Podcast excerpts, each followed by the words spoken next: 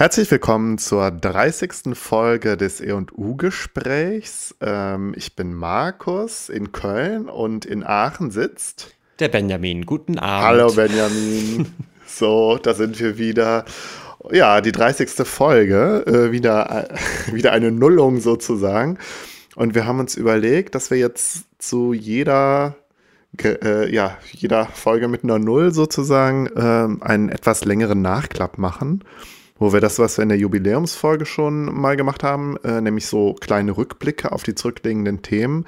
Äh, also das wollen wir jetzt auch nochmal versuchen in jeder, jeder nullten Folge. Wie sagt man denn? In jeder Zehner-Folge. Also in jeder Folge mit einer Null.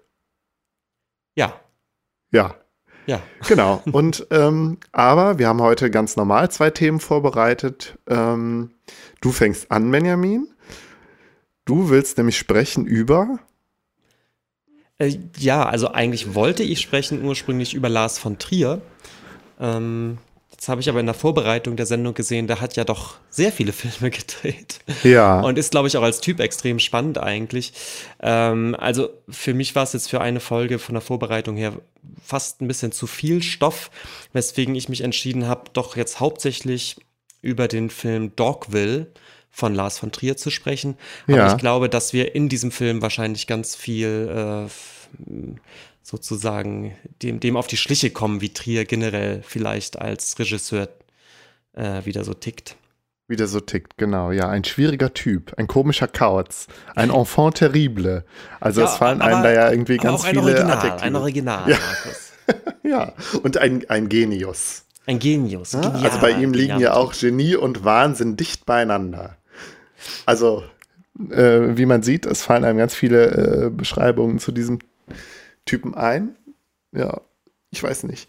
Ja, äh, ich jetzt sag noch ganz kurz, worüber ich in der zweiten Hälfte rede, und dann können wir äh, direkt in dein Thema äh, äh, starten. ich will nämlich sprechen, also mein Thema ist wieder so ein bisschen, man kann es wieder nicht so richtig auf einen Punkt bringen, aber ich will sprechen über ähm, ja, das, äh, das, das, das Umweltbewusstsein in den 1980er Jahren und äh, wie sich das so in, ähm, in einer gewissen Ästhetik niedergeschlagen hat. Und, und, und zwar will ich das anhand von äh, vor allen Dingen einem Beispiel äh, klar machen, nämlich ähm, des ähm, äh, Doku-Films Grün kaputt von äh, Dieter Wieland. Ach, das ist ein ja. Film. Okay. Genau, das ist ein Film ah. und äh, dazu gab es eine Ausstellung und ein Buch. Und ähm, ja, ich will jetzt gar nicht so viel verraten. Wir, äh, darüber sprechen wir gleich. Dann haben wir ja eine und Filmfolge heute. Kann man so sagen, ja. Ja, stimmt. Wir haben, wir haben gar nicht so viel über Filme geredet äh, bis jetzt. Ne? Also irgendwie haben wir das ja angekündigt, dass wir auch über Filme sprechen wollen, aber es sind dann doch immer, ich glaube, wir haben ja mal über diese Doku über Dune gesprochen sonst aber irgendwie. Über, über Ralph äh, Über Serien. Ja, ja, genau. Bestimmt über Ralph Bakshi. Dann haben wir über Game of Thrones und über Adventure Time als Serien gesprochen. Ja. Naja. Ja, die Sache ist nun auch, dass es gerade über Filme auch wirklich äh, viele Podcasts gibt und auch sehr, sehr gute Podcasts. Total Film, viele, ja. Und äh, ich, ich merke dann immer so ein bisschen, dass ich dann äh, ein bisschen zurückhaltend bin, mich darüber auch noch zu äußern, weil ich eben so ein äh, kein großer Filmkenner bin. Und genau das dachte ja. ich eben bei Lars von Trier auch. Das ist natürlich ein sehr angesehener Regisseur. Ähm, ich sag's jetzt, das böse Wort, der ist ja auch ein Kultregisseur. Ja, ja, ist er. Und ist er sich an solche Leute ranzutrauen, ohne das Oeuvre eigentlich jetzt wirklich zu kennen, ist natürlich immer so eine Sache. Aber ähm, wie gesagt, unter anderem deswegen auch die Entscheidung zu sagen, wir konzentrieren uns auf einen Film, den ich auch heute nochmal ganz frisch gesichtet habe. Und, du hast gesichtet gesagt. Ja, das sagt also man so, Markus, das ist Podcastersprache. Ja, das stimmt. Und vor allen Dingen äh, als Film, wir sind ja jetzt auch Filmpodcaster und wir können das jetzt auch sagen. Ja, nee, äh, nochmal ganz kurz zum Thema Filmpodcast. Ich habe das Gefühl, es gibt, so, also es gibt, äh, das Thema Film ist irgendwie das, das häufigste Podcast, also das Thema von den meisten Podcasts. Mehr noch, mehr noch als so äh, Computer-Tech-Themen, äh, habe ich fast das Gefühl. Also gerade in letzter Zeit habe ich noch so viele Filmpodcasts entdeckt. Ähm, Ja, aber ich finde das ganz toll. Also ich mag das Thema Film. Aber zugleich, äh, genau wie du, habe ich dann auch so einen gewissen Respekt, weil wenn die ganzen Filmwissenschaftler ja, sich so kom kompetent und äh, zugleich auch noch so vergnüglich über die Sachen unterhalten, dann da denke ich dann auch, ja, okay, das, äh, da, pff, wenn ich dann über Filme rede, dann kann ich das einfach auch nicht so gut und nicht so schlau. Ja. Mhm. Naja, mal gucken. Wir lassen uns nicht abschrecken. Und ja, obwohl, ja, was heißt, wir lassen uns nicht abschrecken? Genau das war ja auch mein Bedenken bei dem Thema Lars von Trier, weil ich ja auch gedacht habe, ich würde da gerne mal drüber reden. Aber man kann so viel zu dem sagen und auch so viele interessante Sachen zu den einzelnen Filmen. Also man könnte ja irgendwie zu jedem Film einen eigenen Podcast machen. Das wird genügend Gesprächsstoff geben. Ähm, ja, deswegen ich so, war ich so ein bisschen zögerlich. Du, ja, wolltest, ja äh, du wolltest ja zum Anfang noch kurz sagen, wie denn deine persönliche Rezeption von Lars von Trier ist. Genau, ja, also meine persönliche Rezeption. Ich wollte eigentlich nur, ich habe mir so ein paar Punkte aufgeschrieben, sozusagen, was mir einfällt, wenn ich an Lars von Trier denke. Wenn ich an Und, Lars von äh, Trier denke, vervollständigen Nacht, Sie genau. diesen Satz. Wenn ich an Lars von Trier denke, dann. Denke ich an Lars von Trier in der Nacht, dann denke ich natürlich zuerst an Dancer in the Dark den Film mit Björk, den schlimmen, traurigen Musical-Film mit Björk. Mhm. Den ähm, haben wir, nee, den haben wir nicht zusammen gesehen, ne? Nein, nee. Nee? Ne? Oder haben den, wir den noch ich habe den im Kino in Flensburg gesehen, als, als Schüler noch. Kommt das hin? Ja. Kann aber sein, dass wir uns nicht da schon kannten, als ich oh den Gott. gesehen habe. Der kam ja 2000 raus. Und wir haben uns ja, glaube ich, wann haben wir uns kennengelernt? 2000 oder 2001? So um den Dreh ja. Ich glaube 2001. Und ich glaube, ich habe den auch tatsächlich gesehen, kurz nachdem wir uns kennengelernt haben. Und das war ein ganz schlimmer Film für mich. Also der, der ist ja unglaublich traurig. Und ich glaube, das ist auch der erste Film, wo ich so richtig weinen musste am Ende. Hast du keine, hast, hast du keine Disney-Kindheit gehabt? Bei Disney-Filmen weint man doch auch als kleines Kind. Ja, nee, nee, ich glaube, als ich, ich habe erst als so, so, als ich so ungefähr 19, 20 war, das erste Mal wirklich geweint bei einem Film.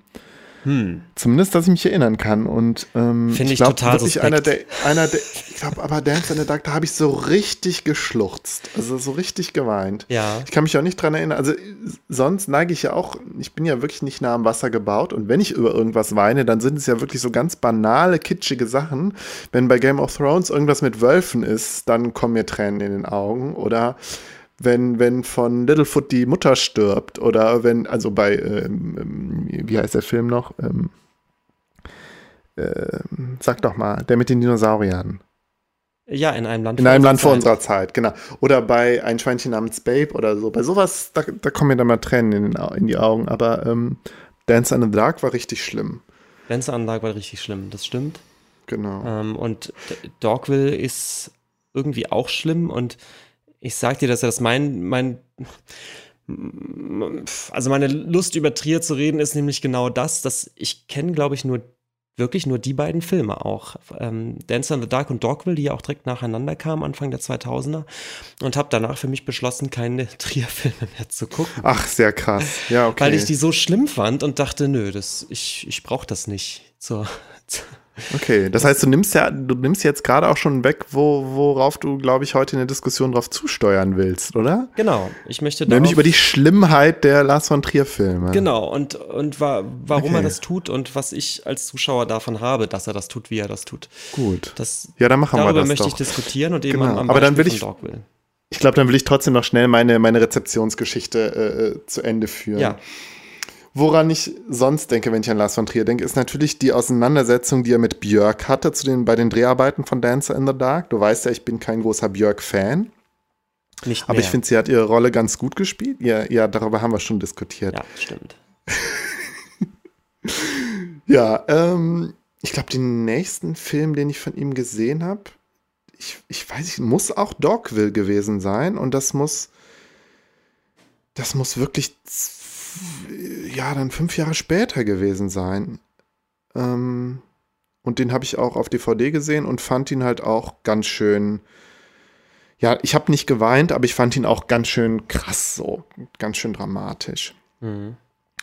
Ähm, ja, was wir jetzt noch gar nicht erwähnt haben, ist diese ganze Dogma äh, 95 Sache. Also er hat ja, ähm, er war ja maßgeblich beteiligt an diesem äh, sogenannten Dogma 95 Manifest.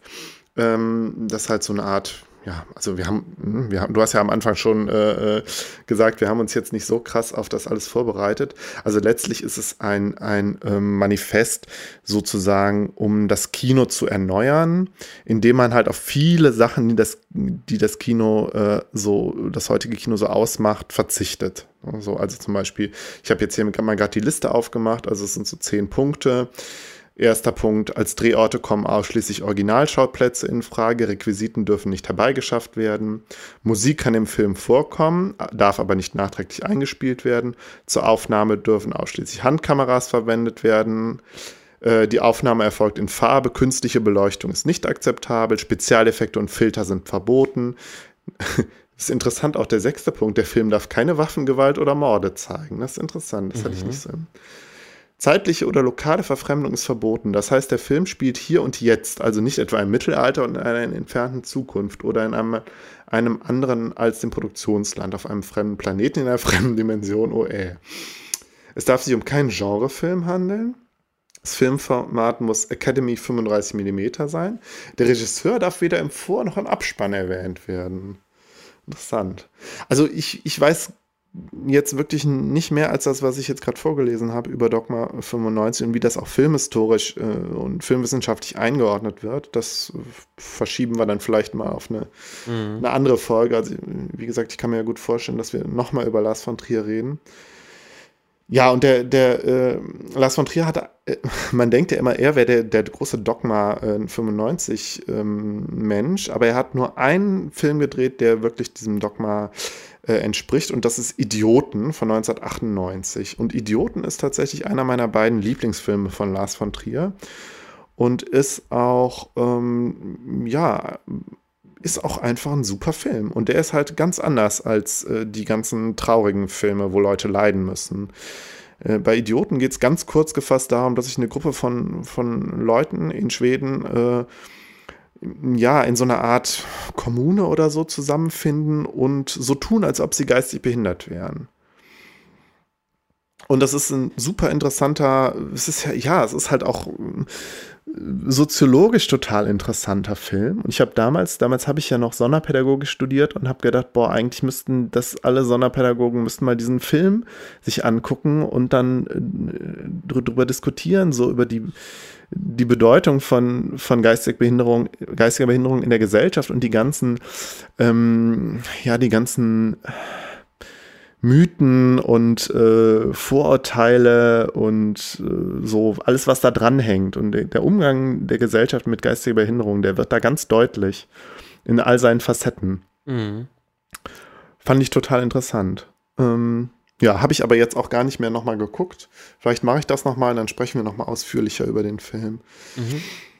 Ähm, ja, und äh, das zweite ganz große, also das, was ich richtig toll fand von Lars von Trier, ist gar kein Film, sondern die Serie äh, Kingdom oder äh, auf, auf Dänisch Riget. Haben wir überhaupt schon gesagt, dass der Lars von Trier Däne ist? Nein. Ich weiß es gar nicht. Also er ist Däne. Das sei hiermit gesagt. Ja, also es ist ähm, diese Serie heißt auf Deutsch Geister, lief, glaube ich, mal bei Arte. Ähm, auf Englisch Kingdom und ist so eine Art Mischung aus äh, Comedy, Seifenoper und Gruselserie, die in einem ähm, im großen Krankenhaus in Kopenhagen spielt. ist eine Miniserie, ich weiß gar nicht, wie viele Teile, elf elf Teil, elf Episoden in zwei Staffeln lese ich gerade und ist ganz großartig. Also es ist total durchgeknallt und irgendwie unheimlich, weil in diesem, weil es halt in diesem ähm, Krankenhaus spukt, aber zugleich gibt es da auch irgendwie so ja, so verrückte Geschichten zwischen den, äh, zwischen den Ärzten und so. Also, ja, ich war da ganz schön, äh, ganz schön äh, geflasht von dieser Serie. Habe ich auch so um 2005 geguckt, als ich irgendwie meine kurze äh, Lars von Trier Phase hatte. Ja, und den letzten Film von Lars von Trier, den ich wirklich komplett geguckt habe, ist Melancholia. Der ist ja von, oder von, wie auch immer man den Namen ausspricht, Melan Melancholia. Ich glaube, der ist von, wann ist er? 2011, genau. Ja. Und äh, ja, das ist, das ist ja so eine, so wieder so eine apokalyptische Geschichte, weil äh, die, ähm, die, die, Hintergrundstory ist ja irgendwie, dass ein Planet auf die Erde stürzt und am Ende die Erde halt zerstört wird, aber das Ganze ähm, passiert halt nur so, ist halt nur so irgendwie die, ja, die Rahmenhandlung. Eigentlich geht es um so eine Geschichte von zwei Schwestern. Ich glaube, die eine heiratet und die andere ist depressiv Klingt jetzt alles so banal, wenn ich das so runterrattere, aber es ist ein ganz großartiger Film, der mich auch nicht traurig gemacht hat, tatsächlich eher melancholisch. Und ähm, vielleicht fand ich ihn auch deswegen so gut, weil er nicht so, so ähm, Holzhammermäßig war wie viele andere Filme von ihm. Mhm. Dieser Antichrist, den habe ich zum Beispiel gar nicht komplett gesehen, weil ich den auch zu schlimm fand. Und beziehungsweise ich habe immer gedacht, ich finde ihn zu, zu, schlimm, weil das ja so ein bisschen was Horrorfilmmäßiges hat. Dann habe ich ihn tatsächlich aber mal reingeschaut und mir auch die schlimmen Szenen angeguckt äh, und fand die gar nicht, also fand die dann gar nicht mehr so entsetzlich. Aber letztlich habe ich auch gemerkt, nee, irgendwie geht mir der Film auf die Nerven. Es ist zu irgendwie zu krass. So. Auf eine gewisse Art und Weise. Mhm. Ja, das war ganz kurz meine, meine Verbindung zu Lars von Trier. Den äh, Nymphomaniac, den letzten Film von 2013, habe ich noch gar nicht gesehen. Weiß ich auch nicht, ob ich den gucke. Der soll aber ganz, der soll eher heiter sein. Heiter? Heiter, ja. Ein heiterer Film von Lars von Trier. Okay. ja, oder zumindest nicht ganz so äh, depressiv wie die anderen Filme. Okay. Ja, wahrscheinlich muss ich dem auch nochmal einen Second Try geben. Ich hatte jetzt halt einen ja, zehn, eine zweite zehn Jahre Sichtung, Zeit, äh, sauer auf den zu sein. Vielleicht muss ich da auch mal drüber wegkommen. ähm. Gut, ja. Jetzt, jetzt mach du mal weiter. Äh, ja, reden wir über Dogville. Ich würde äh, würd kurz die, ähm, die Handlung zusammenfassen. Ähm, ja. Kurz nacherzählen. Also ab jetzt auch eine, eine, eine längere Spoilerwarnung. Spoilerwarnung. Denn ja, ja. um äh, um darüber gut reden zu können, muss man eben wirklich auch das, das Ende und das Finale kennen, um das äh, einzuordnen. Ähm, genau. Das heißt eigentlich wir haben ja die, jetzt schon Spoiler. Wir haben ja die Rückmeldung bekommen, dass wir uns bei den Zusammenfassungen ein bisschen kurz fassen sollen. äh, ja, zu Recht. Das stimmt ja auch. Ja. Ich, ich werde es versuchen. Wahrscheinlich verquassel ich mich dann doch wieder und rede viel zu viel. Wir werden sehen. Ähm, wir werden sehen. Äh, Dogville ähm, ist, wie gesagt, der Film von 2013 spielt in einer kleinen Ortschaft, einer fiktiven Ortschaft in den Rocky Mountains, äh, also in den USA. Ähm, das Setting des Films ist relativ außergewöhnlich, denn ähm, der es sieht im Prinzip aus wie so eine Art Bühnenstück. Es spielt in einem einzigen großen, komplett schwarzen Raum, also, also einer, einem, ein Filmstudio eigentlich, aber es ist eben komplett schwarz. Und in diesen schwarzen Raum auf dem Boden genau. gemalt ist äh, mit, mit weißer Farbe, die so ein bisschen an Kreide erinnert, äh, sind die Grundrisse eben der, der kleinen Häuschen äh, dieser Ortschaft. Und das hat mich total irritiert und ich habe auch die ganze Zeit gedacht, oh, ist das jetzt nur am Anfang so? Kommt da jetzt gleich, äh, kommt da jetzt gleich noch ein, ein, ein richtige, also ein richtiges, ein richtiger Hintergrund? Ja, kommen da jetzt noch richtige Häuser oder bleibt das jetzt so? Also mich hat das total irritiert. Genau, es bleibt so und sieht eben auch deswegen spontan so. aus wie so ein experimentelles Theaterstück. Es mhm. gibt keine große Kulisse, es gibt einige wenige äh, Gegenstände, äh, mit denen hantiert wird. Aber wie gesagt, es gibt keine, keine Türen und Wände, kein Bühnenbild in dem Sinne. Äh, sondern es gibt eben nur diese, diese aufgemalten Grundrisse der verschiedenen äh, Räume ähm, der oder, oder, oder, kleinen Häuschen sozusagen der äh, Bewohner dieses, dieser Ortschaft. Ähm, das ist eine ganz interessante Vermischung. Einerseits, einerseits gibt es eben kein Bühnenbild, obwohl das Ganze im Prinzip draußen spielt. Andererseits gibt es aber Kostüme, die äh, ja. Leute haben Kostüme an. Das Ganze spielt so in den 20er Jahren vielleicht ungefähr, 10er, 20er Jahren würde ich schätzen. Ähm, Und es gibt Geräusche. Also wenn die äh, eine Tür aufmachen, die Tür selbst ist dann nicht da auf dieser Bühne, aber mhm. man hört eben das Geräusch einer aufgehenden Tür oder einer, einer geschlossenen Tür. Wenn die über diese über diese Bühne gehen, hört man auch, auf was für einen Untergrund die gerade gehen. Also man hört dann äh, Schritte auf Kies oder auf Gras und so weiter. Man hört äh, Vogelgezwitscher ähm, und so weiter. Es tauchen ab und zu, ähm, wenn Autos äh, in die Stadt kommen, kommen dann tatsächlich auch Autos in diesen Bühnenraum. Ja. Ähm, das dann schon. Also es ist eine, eine, seltsame Mischung aus, einem, aus einer Bühnensituation eigentlich, die dann aber doch noch mal so ein bisschen durch diese Geräusche und so so ein bisschen mehr Atmosphäre noch kriegt.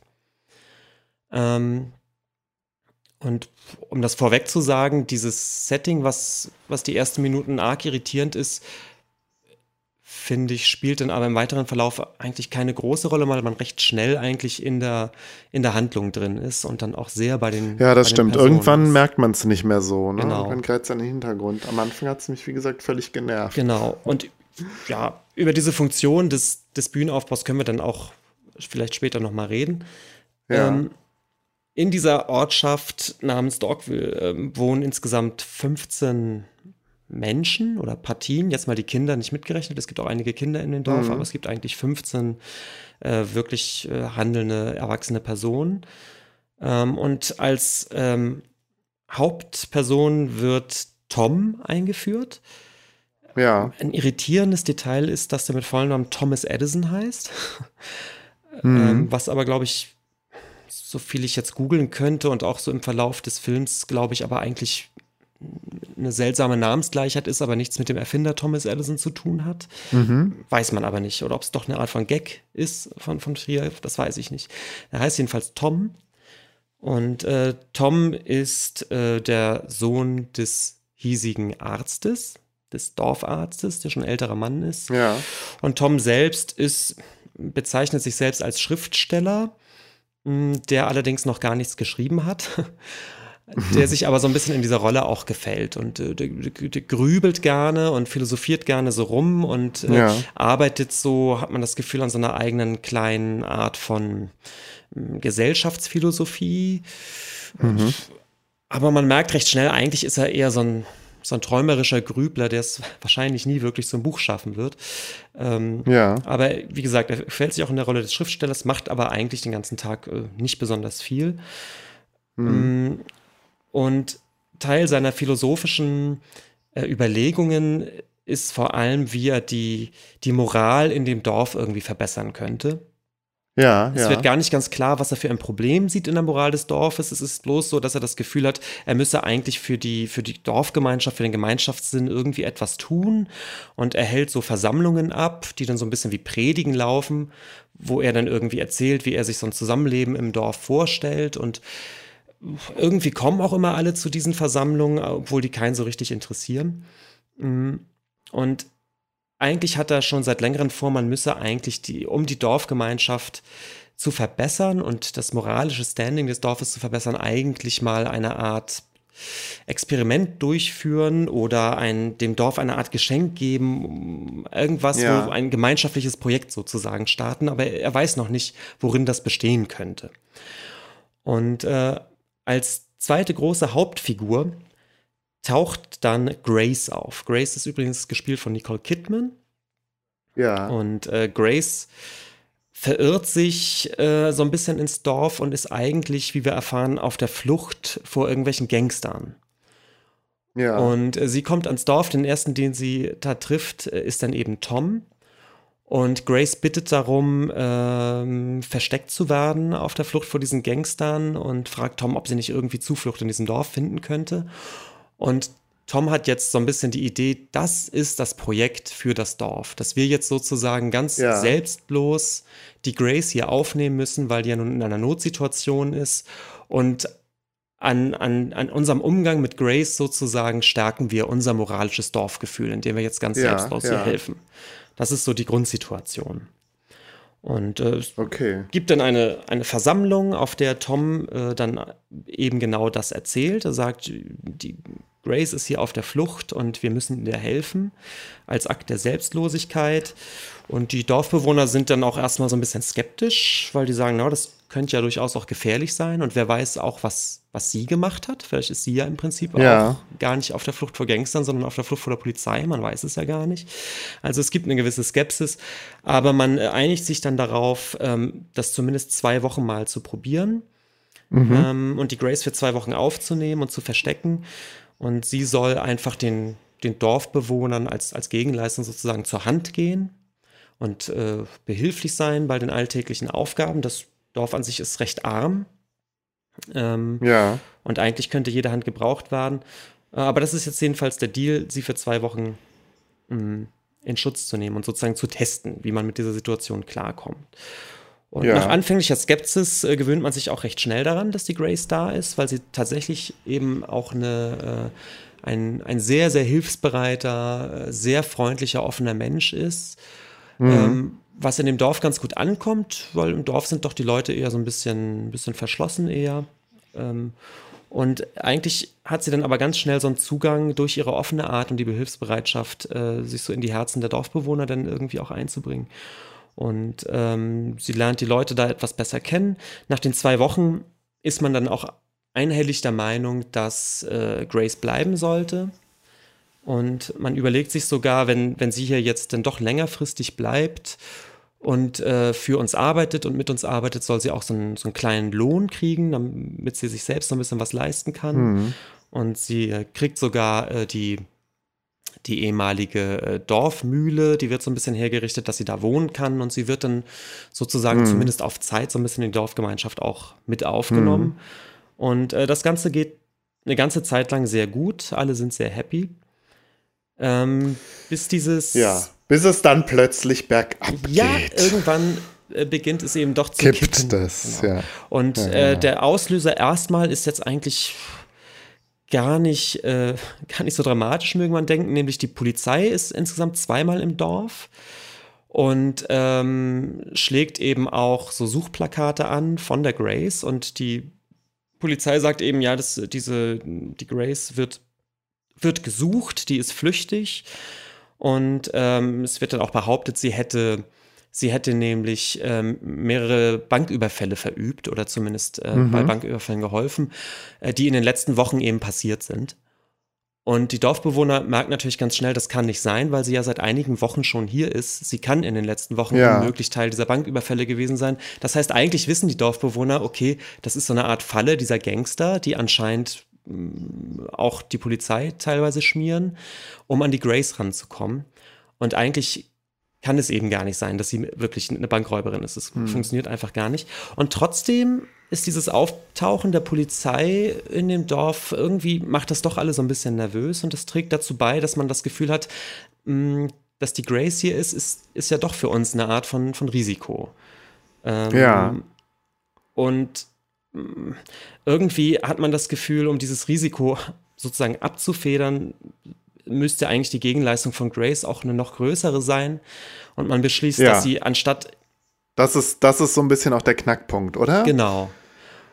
Ja. Ähm, und eigentlich war es ursprünglich so, dass sie eben äh, den Tag über jede Stunde für einen im Dorf ähm, äh, ein, einem im Dorf mhm. hilft. Also sie geht stündlich sozusagen zum nächsten Haus, um eine Stunde für die jeweilige Familie irgendetwas mhm. zu tun. Und man mhm. beschließt jetzt, äh, das Ganze aber so zu machen, dass sie nur noch halbstündlich äh, ihre Tour macht sozusagen und dafür zweimal am Tag die Tour. also total ja, grotesk. Das so effizient ist. Und das soll, ja. soll ja, psychologisch klar, dazu beitragen, dass sie äh, irgendwie dann doch noch mehr macht, also irgendwie präsenter ist, dass sie nur noch halbstündlich und dafür ja. doppelt so viel macht. Und man beschließt auch ja, ihren. Also da fängt es halt an, sie, sie in der, in der hilflosen Situation halt völlig auszunutzen. So. Also habe ich das Gefühl, da geht es dann, geht's dann wirklich bergab. Genau. Ich überlege halt gerade, ob wir jetzt hier auch die Geschichte ein bisschen straffen ich, können. Ich bin schon wieder zu detailliert, oder? ja, nee, es ist ja, ja, nein, das ist ja total wichtig, das, das Setting sozusagen klar zu machen, so die Prämisse. Und ähm, ich überlege nur, ab, ab welchem Punkt man das jetzt wirklich ein bisschen straffen ja, kann. Also eigentlich ab jetzt. Vielleicht können wir das Ende auch so ein ganz, ganz klein bisschen offen lassen. Ja. Ich weiß es nicht. Nein, das Ende können wir nicht öffnen lassen, weil wir müssen ja. auch ganz zum Schluss wissen, wie sich, was Grace letztendlich dann tut. Sonst äh, funktioniert okay. das nicht. Ähm, okay, also man, äh, sie soll eben noch im Prinzip noch mehr arbeiten, ihr Lohn wird auch gekürzt und äh, diese ganze, auch dieser neue Rhythmus führt dazu, dass Grace auch mehr und mehr Fehler einfach macht. Sie zerdeppert dann eben mal ein Glas, was sie sauber machen soll und so weiter. Und es wird immer klarer, dass eigentlich die Dorfbewohner beginnen, sie mehr und mehr eigentlich auszunutzen.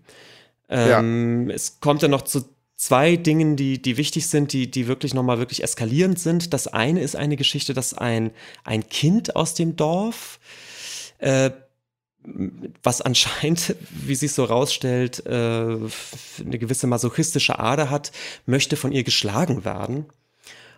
Hm. Und, und, sie ist völlig irritiert, was das soll und will das auch erst nicht tun. Und das Kind sagt aber, wenn du mich Gott, nicht schlägst, ja. werde ich erzählen, dass du mich geschlagen hast. Und wenn du mich schlägst, werde ich nichts Boah, erzählen. Boah, ja, da kann ich mich gar nicht dran erinnern, aber es ist ja ganz furchtbar. Und das ist eine Eskalationsstufe, weil sie dann eben denkt, äh, okay, was bleibt mir alles ja. übrig? Und sie schlägt das Kind. Und was passiert? Das Kind erzählt natürlich auch, dass sie geschlagen worden ist ja. von der Grace. Ja. Also total bescheuerte Geschichte. Aber das ähm, führt nun natürlich dazu, dass die Mutter des Kindes äh, sauer auf die Grace ist und, ähm, und das äh, beschleunigt eben dieses Kippen der, der, ähm, der, der, ähm, wie sagt man, der Stimmung gegen sie. Und das Zweite ja. ist, dass der Vater übrigens eben dieses Kindes sie vergewaltigt. Und ja. auch das ist so eine Geschichte, dass, was sie dann nicht erzählt und auch niemandem ja. erzählt, weil sie meint, es ist dann besser, das bleibt dann eben unter uns. Ich will ja auch keinen Stress sozusagen. Aber letztendlich kommt eben auch das raus, was dazu führt, dass die äh, Frau des Mannes äh, das natürlich nicht wahrhaben will, sondern Grace die Schuld gibt und sagt, du hast meinen Mann verführt. Ja. Das sind eigentlich mhm. so die mhm. beiden Dinge, die dann endgültig dazu beitragen, dass die Stimmung gegen Grace total kippt. Ähm, ja das Ganze äh, es eskaliert ziemlich ähm, und führt dazu, dass äh, Grace auch aus dem Dorf raus will. Und ja. ähm, äh, was man vielleicht noch wissen muss, es entspinnt sich eine, eine, kleine Liebesgeschichte zwischen ihr und Tom. Tom ist ja nun mal auch derjenige, der sie maßgeblich mit mhm. aufgenommen hat. Und Tom sieht aber auch ein, äh, das stimmt, Grace, du, du musst hier weg. Irgendwie die, diese Stimmung kippt, die Leute ähm, sind dir nicht mehr wohl gesonnen und nutzen dich nur aus, du musst hier eigentlich weg. Und Tom besorgt dann nun Geld, was er aus einer Geldschatulle seines Vaters sich borgt, wie er sagt. Und mit diesem Geld ähm, wird ein Fahrer bestochen, der sie eben aus Dorkville rausbringen soll. Hm. Äh, der Fahrer entpuppt sich auch als Arschloch und vergewaltigt die Grace, statt sie wegzubringen hm. und bringt sie zurück ins Dorf. Wo hm. inzwischen auch aufge aufgefallen ist, dass das Geld fehlt des, des Arztes.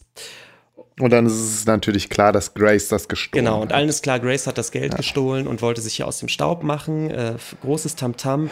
Und nun kommt es noch zu einer ganz schlimmen Geschichte für Grace, zumindest nämlich den Vertrauensbruch zu Tom. Da Tom eben nicht ihr beispringt und sagt, nein, nein, Moment mal, das mit der Flucht war meine Idee und ich habe auch das Geld genommen, sondern hm. er dreht es ganz interessant um. Er sagt zu Grace, ähm, ich hätte es gerne gesagt, aber taktisch finde ich es klüger, dass die Leute denken, du hast das Geld genommen, weil du bist ja momentan sowieso ist die Stimmung gegen dich und wenn ich jetzt sozusagen dein Komplize ah. werde, dann ist die Stimmung gegen uns beide. Aber ja. so habe ich ja sozusagen noch ein reines, eine reine Weste und kann dir weiterhin helfen. Das ja. ist also sein Spruch. Und das ist sozusagen der Vertrauensbruch, wo Grace klar wird, ich habe hier eigentlich keine Freunde mehr im Dorf. Und ja. ähm, die Sache ist, seit dieser versuchten Flucht ähm, eskaliert die völlig. Sie wird wirklich als Sklavin gehalten. Sie kriegt dann auch wirklich ein, eine, ein, ein Eisen, eine Eisenkette um den Hals und muss immer ein, ein schweres ja. äh, Gewicht mit sich führen, als Bestrafung, ja. aber vor allem auch, damit sie nicht flieht. Ähm, und äh, es, es ist ja wirklich ganz schlimm, dass sie wirklich zur, äh, dass, dass die Männer des Dorfes, und zwar alle außer Tom, sie eigentlich regelmäßig vergewaltigen, was auch alle wissen. Also sie ist wirklich so als, als, ja. als Dorfhure eigentlich da unterwegs. Ähm, alle wissen das. Ja, die Kinder machen sich sogar ein Spielchen ja, draus, dass die jedes Mal, sie wenn sie vergewaltigt sie wird, sie ist eine Sklavin und jedes Mal, wenn sie, sie vergewaltigt wird, läuten die äh, Kinder die Dorfglocke aus Spaß. Ja. Also die äh, ähm, ja furchtbar. Ja. Und ja. sie wird wirklich nach Strich und Faden ausgenutzt und äh, und eben äh, dauervergewaltigt und es es ist wirklich alles ganz ganz ganz ganz schrecklich und ähm, die Grace erträgt es halt Und ähm, es gibt dann irgendwann den Plan, dass Tom sagt, wir müssen, um de deine Situation zu verbessern, einfach allen die Wahrheit sagen. Wir müssen den allen sagen, wie das wirklich gewesen ist. Wie das mit dem Kind war, was du geschlagen hast, wie das mit, der, mit dem angeblichen Verführen war, wie das mit der Flucht war. Und wir legen jetzt alles auf den Tisch und die Leute müssen dir vergeben. Das ist noch so der, die letzte große Akt, den er sich. Geil, die, müssen, die Leute müssen ihr vergeben. Ja. Genau. Und ähm, das funktioniert natürlich auch nicht, weil einfach klar wird, ähm, dass die Menschen eigentlich sehr genau wissen, dass sie es alles verbockt haben. Also die, die ja. Frau hat inzwischen auch festgestellt, dass es natürlich eine Vergewaltigung war ihres Mannes damals, kann sich das aber natürlich nicht ein, eingestehen, weißt ja. du, sondern äh, das, das darf natürlich nicht sein. Es ist natürlich einfacher, ihr die Verführung anzukreiden, als zuzugeben, dass ihr Mann tatsächlich ein Vergewaltiger ist. Äh, und so geht es eigentlich reihum. Jeder weiß natürlich, dass, dass er eigentlich schuld ist und er die Verfehlung gemacht hat, aber es ist natürlich einfacher, sie. Ja, dadurch wird es noch, noch unmöglicher, dass sich an ihrer Situation was ändert, weil wenn, wenn die Leute halt, wenn es sozusagen an der Verdrängung, die Leute schon wissen, dass sie das äh, verdrängen oder so, ne, das ergibt keinen Sinn. Aber ähm, wenn die Leute halt wissen, wie viel sie so psychisch auch äh, ähm, ähm, riskieren würden, wenn die Wahrheit rauskommt, dann wird das halt weiter vertuscht. Genau. Und es ist ja. absolut klar, dass, dass sie als Sündenbock diese Rolle auch weiterhin einnehmen muss, damit genau. das Dorfgefüge halt funktioniert halt und keiner sich eingestehen ja. muss, dass man eigentlich Scheiße gebaut hat. Ja. Ähm, und äh, es kommt dann noch zu einem allerletzten Bruch mit Tom auch, der, wie gesagt, eigentlich sind, ist zwischen denen ja auch eine kleine Liebesgeschichte am Start und irgendwann fordert er dann sozusagen auch Sex mit ihr ein, was sie aber nicht möchte, was er dann nicht versteht und seine Argumentation ist dann, naja, aber inzwischen alle Männer hier gehen ja mit dir ins Bett und warum darf ausgerechnet ich nicht? Und es ist natürlich klar, ja. dass sie sie bis jetzt gedacht hat, Tom ist noch der Einzige, dem es wirklich um Liebe geht und sie sagt, Tom, wenn du das möchtest, dann kannst du es genau wie die anderen machen und mich jetzt sozusagen einfach vergewaltigen. Hm. Das will er dann natürlich auch nicht und er fühlt Krass, sich dann ja. irgendwie auch ganz schlecht und ähm, dieses Schlechtfühlen ihr gegenüber führt dazu, dass er dann aber auch mit ihr bricht und nicht mehr mit ihr befreundet sein kann, weil er sich eben plötzlich auch irgendwie in so einer ganz komisch schuldigen Situation, moralischen Schuld ihr mhm. gegenüber fühlt, fühlt, die es ihm aber dann auch leichter macht, sie eigentlich dann äh, nicht, mehr, nicht mehr hinter ihr zu stehen. Ja. Und nun kommt es äh, zu, zu, der, zu, dem großen Finale, was, was eben doch auch erzählt werden muss, weil es wichtig ist. Tom ja. hat noch, ähm, mh, hm, nee, anders, ähm, als äh, kurz nachdem Grace äh, Zuflucht in der Stadt gefunden hat, tauchen noch vor der Polizei tatsächlich so, so Gangsterlimousinen auf.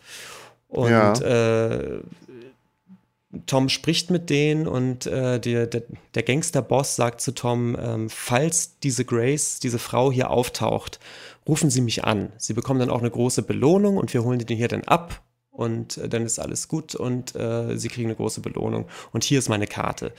Und ja. diese Karte hat Tom noch und er entschließt sich eben jetzt dazu, einfach diese Gangster anzurufen und zu sagen, wir haben hm. dann ja alle Probleme gelöst.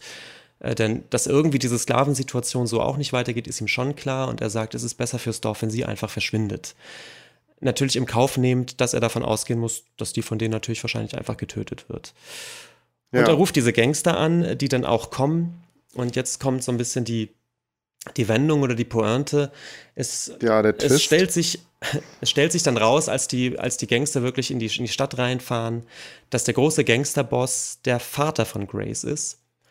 Und dass sie durchaus geflohen ist, aber nicht, weil sie Angst hatte, von denen erschossen zu werden oder klassisch auf der Flucht war sozusagen, sondern sie hat sich vom Vater losgesagt, weil sie eben mit den Gangstermethoden, mit dem Gangstersein des Vaters äh, nicht zurechtkam und das moralisch verurteilt hat. Und sie eigentlich ein ein, ein neues Leben starten wollte als, als moralisch gute Person und nicht als Gangster. Ja, als, ja, genau, als Unbescholtene, ja. Und vielleicht auch als eine, die eben nichts, die eben keinen äh, mm, kein, keinen negativen Rucksack so, sozusagen mit sich rumträgt, keine Schuld mit sich genau. rumträgt. Genau. Und sie wollte ein, ein einfaches, ähm, unschuldiges Leben führen äh, und eben nicht als Gangstertochter ja. aufwachsen, äh, was der Vater natürlich nicht so toll fand und sie eben wieder zurückholen wollte. Ähm, und nun kommt es auch zu einem, ähm, einem ganz wichtigen Dialog zwischen dem Gangstervater und der Grace. Ähm, wo eben der Gangstervater sagt, so, jetzt, jetzt hast du ja gesehen, die, die Welt ist im Prinzip verdorben. Die Welt ist nicht moralisch. Ja. Und, und deine Idee, eben ein, ein, hier aufs Land zu ziehen und ein moralisch gutes Leben zu führen, siehst du ja, funktioniert nicht, weil die Menschen einfach schlecht sind. Und Grace will das eigentlich nicht, nicht wahrhaben und sagt, aber ich, äh, die Leute, die sind eigentlich nicht schlecht, die, die können eben nicht anders. Die sind eben deswegen, äh, die können sich die, die Moral sozusagen nicht leisten, weil sie ja äh, existenziell in Nöten sind sozusagen. Und die haben schon hm. ihr Bestes getan, aber die, ihre Armut bringt sie eben dazu, äh, unmoralisch zu sein. Woraufhin der Vater dann sagt, naja, aber das, was du jetzt gerade sagst, ist ja eigentlich arrogant, ähm, denn das bedeutet ja, dass du dir das leisten kannst, moralisch zu sein. Und diese Leute können sich das nicht leisten, beziehungsweise du traust ihnen das eigentlich nicht zu. Du traust, hm. du, du, du traust oder du, du gönnst es ihnen nicht, den gleichen moralischen Standard oder die gleiche moralische äh, Unfehlbarkeit entwickeln zu können wie du selbst. Und damit stellst du dich ja eigentlich über die. Und du müsstest doch ja. eigentlich, um fair zu sein und um gerecht zu sein und um moralisch gut zu sein, müsstest du denen doch eigentlich die, das, den gleichen moralischen Maßstab an die ansetzen wie an dich selbst. Ja. Und äh, das überlegt sie sich und kommt zu dem Schluss, das stimmt. Wenn ich so gehandelt hätte wie die, hätte ich eine Bestrafung verdient, und zwar eine heftige Bestrafung. Ja. Weil das, was die gemacht haben, war eben nicht in Ordnung. Die haben sich moralisch schlecht verhalten und eigentlich müssten die auch bestraft werden. Und wenn ich diesen moralischen Kodex, den ich mir selbst auferlege, an die anlege, haben die alle wirklich äh, eine heftige Verstra äh, Bestrafung verdient. Und sie sagt dann zum Vater, du hast recht. Ähm, und daraufhin ähm, lässt sie durch ihren Vater das gesamte Dorf niederbrennen und alle erschießen. Ja, das ist so krass. Ja. Und sie geht dann sogar noch höchstpersönlich zu Tom, um ihn sozusagen dann noch eigenhändig zu erschießen. Ja. Und fährt dann sozusagen mit dem Gangstervater zurück ins Gangsterleben. Und das ist. Ja, und irgendwie, also ich, also ich konnte mich jetzt gar nicht mehr an das Ende erinnern, tatsächlich, interessanterweise. Ich wusste nur, ja, irgendwas war doch am Ende noch. Aber jetzt, wo du es wo sagst, ähm, meine ich mich doch, doch daran zu erinnern, dass man am Ende doch so eine gewisse Genugtuung hat. Auch, auch wenn es ja mindestens genauso krass ist. Ja, kann, man kann es ja gar nicht vergleichen, aber ich meine, sie bringt alle um, ja, und man denkt trotzdem, ach ja. Mhm.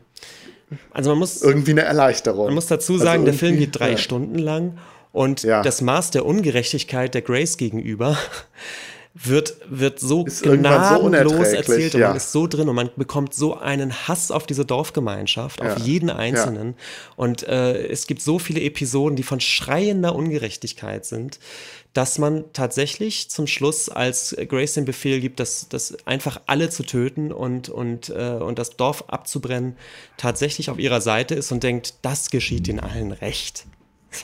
Hm. Also das, das macht der Ja, und ich glaube, da ist man aber dann auch schon, da ist man dann auch schon äh, in die Falle getappt, die Lars von Trier einem da vielleicht auch gelegt hat. Ich weiß es nicht. Ja, ganz sicher, ganz sicher. Ja, ja. Äh, denn zum einen sind, ist ist es tatsächlich so, die Grace hat sich nichts zu Schulden kommen lassen und ist ein herzensguter Mensch und hat wirklich alles gegeben und ist, ist also gnadenlos an der Schlechtheit, muss man wirklich sagen, dieser Menschen mhm. gescheitert. Und die Leute haben wirklich, haben sich wirklich als, äh, als, als einfach das, das Schlechte im Menschen einfach äh, äh, ausgelebt und so äh, ähm, äh, einfach gezeigt. Und dann sozusagen ist, ist so die, die, zweite, die zweite Episode eben, dass, dass sie selbst, die ja eigentlich gut sein wollte, auch auf die dunkle Seite kommt und auch zeigt sozusagen, ja, es stimmt, der Mensch ist schlecht, also bin ich jetzt auch schlecht. Ja. Hast du denn eine These oder hast du jetzt etwas? Ja, ich, ich habe eben, ich hab mhm. eben keine richtige These, außer, also ich ziehe mir aus dem Film eigentlich heraus, dass alle Menschen böse sind. Und frage ja, mich, ob, ja. ob, das, ob das tatsächlich ja. das ist, was Trier uns sagen will mit diesem Film. Tja, also bei von Trier heißt es ja immer, ja, der ist depressiv und er macht Filme über seine Depression oder Filme, in denen er seine Depression verarbeitet. Ob das so stimmt, weiß ich nicht. Ich kann mir aber vorstellen, also ich, ich kann mir das schon durchaus vorstellen, dass da seine eigene Depression und vielleicht auch seine eigenen depressiven Gedanken oder Gedankengebäude oder so damit einfließen oder dass er da irgendwie künstlerisch mit umgeht. Ne? Was jetzt nicht heißt, dass er das, was er denkt, jetzt eins zu eins äh, umsetzt. So, ich meine, immerhin ist das ein Kunstwerk und äh, da herrscht auf jeden Fall da eine bestimmte Distanz mhm. zu dem, was er so denkt und fühlt. Ähm, was, ja, worüber wir ja auch schon öfters gesprochen haben, so die, die, den Unterschied zwischen Kunstwerk und Person. Mm, ja, ich weiß nicht, aber wenn ich jetzt so drüber nachdenke, äh, wenn das jetzt wirklich ein, ein Werk von depressivem Menschenhass ist, ja, der da zum Ausdruck kommt, ja, ich weiß nicht. Also könnte schon sein. So, also das ist so, ich glaube, es ist halt so eine, so eine bestimmte Perspektive halt auch auf ja auf darauf, wie Menschen so sind, die man also ja, die man jetzt so, so, ich meine, ich bin ja jetzt auch ein bisschen Küchenpsychologe, beziehungsweise spreche aus, nicht aus eigener Erfahrung, aber aus, aus Erfahrung mit depressiven Menschen, dass so eine bestimmte Sichtweise auf die Menschen, ja, und die Gesellschaft da schon vielleicht irgendwie äh, mit reinfließt in den Film. Ja, wie du schon sagst, Menschen sind schlecht, ja. Und vielleicht nicht unbedingt Menschen sind böse, aber äh, so Menschen neigen dann doch zum Bösen oder zum, zum Schlechten. Und es ist so, so eine ganz, ja, pessimistische Sicht halt auch. Hm, obwohl ich jetzt halt, ich, ich glaube, bei Lars von Trier geht es ja auch jetzt nicht darum zu sagen, das ist ja jetzt nicht so was Christliches im Sinne von, die Menschen tragen die Erbsünde in sich und so das Böse ist in den Menschen, sondern es ist eher so ein Pessimismus im Hinblick auf, wie Menschen untereinander funktionieren, oder? Also ich meine, es geht ja letztlich auch um so Dynamiken, die da passieren. Also es geht ganz stark um so diese Dynamik, die in diesem Dorf da passiert.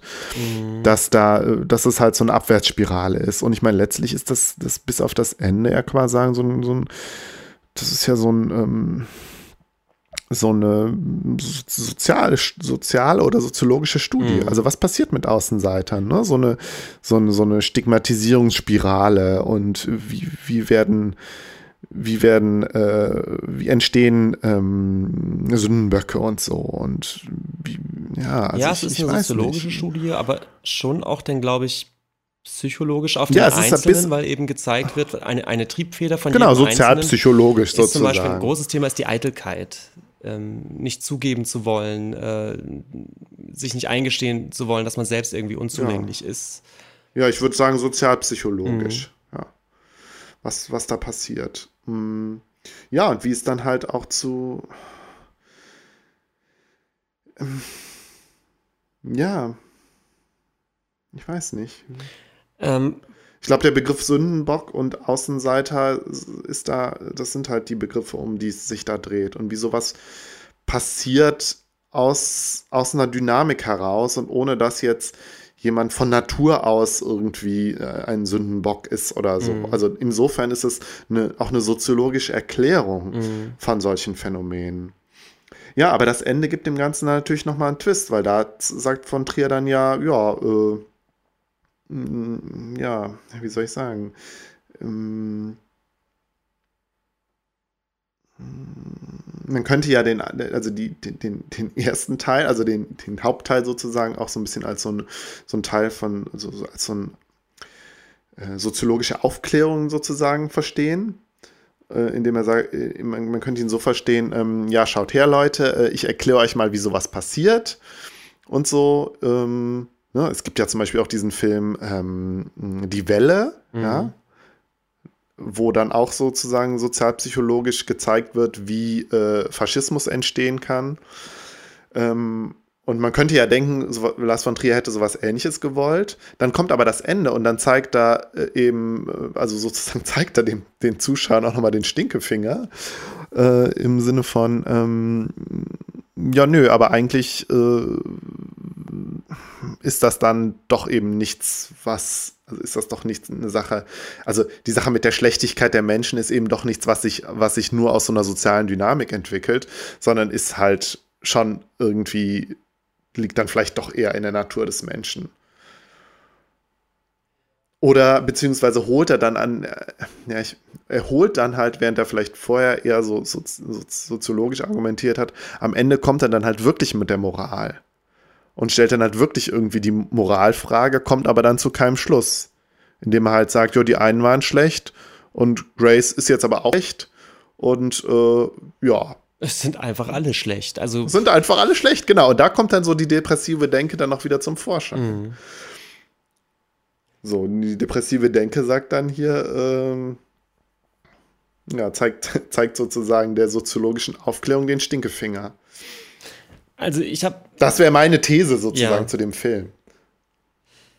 Ja, also ich habe mich immer gefragt, warum sollte ich als Zuschauer diesen Film gucken? Also was, was kann ich mir da rausziehen? Ist es tatsächlich sowas wie so eine, ist es, ist es eine Läuterung, eine Katharsis oder ist es eben genau das, was du sagst? Nee, ist es so ein nee. Fallbeispiel, wo du sagst, oh, wenn ich mal in einer ähnlichen Situation bin, bin ich aber anders? Also so ganz, ganz verstehe ich es nicht. Nein, das hat ich gehe aus dem Kino und fühle mich schlecht und habe dann wirklich, habe dann wirklich, wie gesagt, für mich auch beschlossen, nö, Trier brauche ich ihn jetzt erstmal nicht mehr. Was, nee, was genau, genau das, das soll ich mir rausziehen was, als Zuschauer? Das ist das, was ich meine. Du, du, Katharsis hieß ja vielleicht auch, du hast du fühlst dich danach besser, aber das tust du ja nicht. Du wirst geläutert, das fühlst du ja nicht, sondern es ist ja eher, du kriegst am Ende nochmal richtig einen reingewirkt. Ja.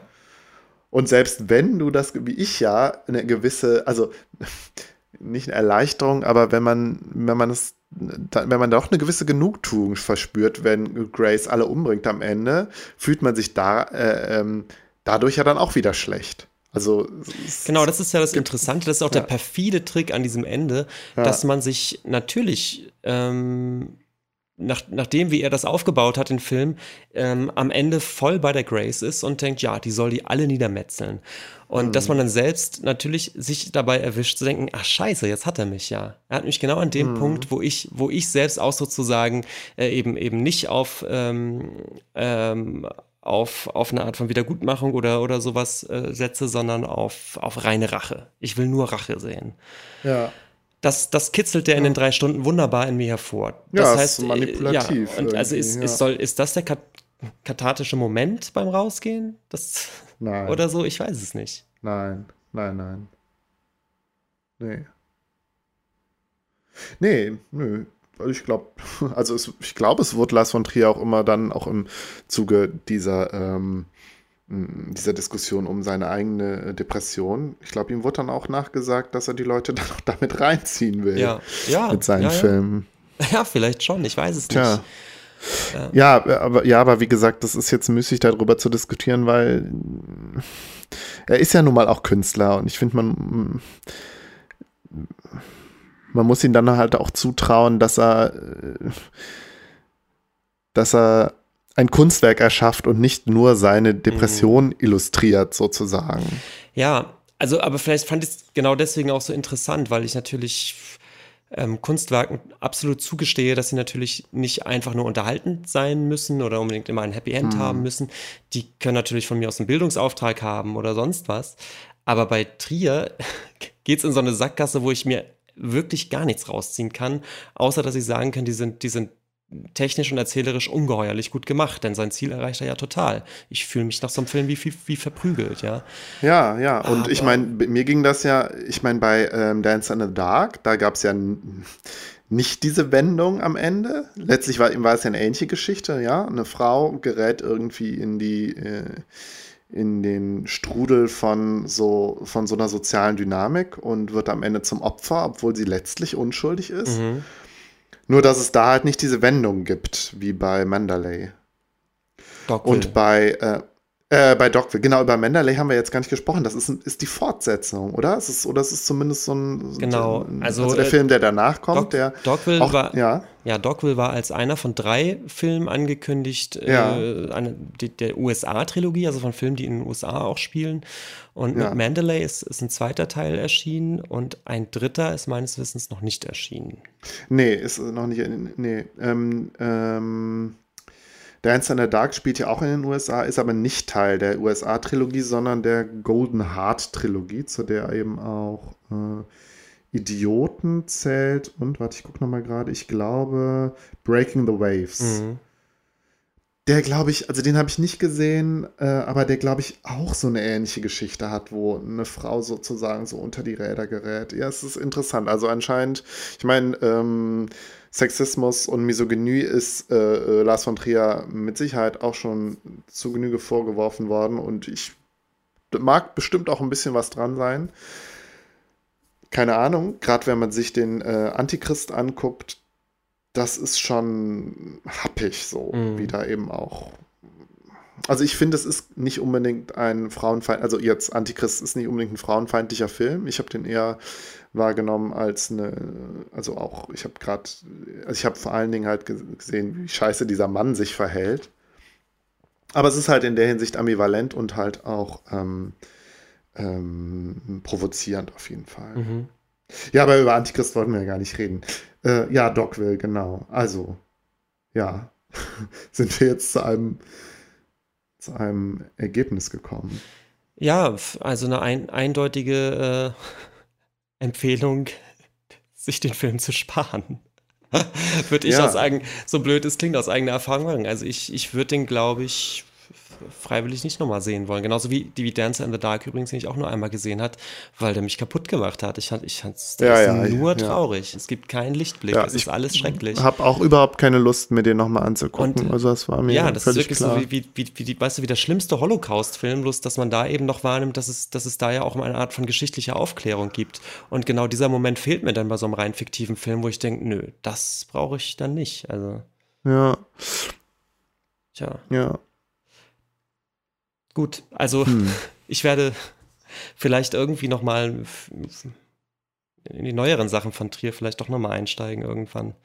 Ja, vielleicht gucken wir uns mal zusammen Nymphomaniac an. Mhm. Und ich glaube, ich habe wirklich Lust, mal über Idioten zu reden. Ja, warum nicht? Guck du dir den vielleicht auch mal an, der ist super. Vielleicht habe ich ja auch gerade mit den beiden Filmen jetzt äh, die, die, die schlimmsten erwischt, was dieses, diesen, dieses psychologischen Terror angeht.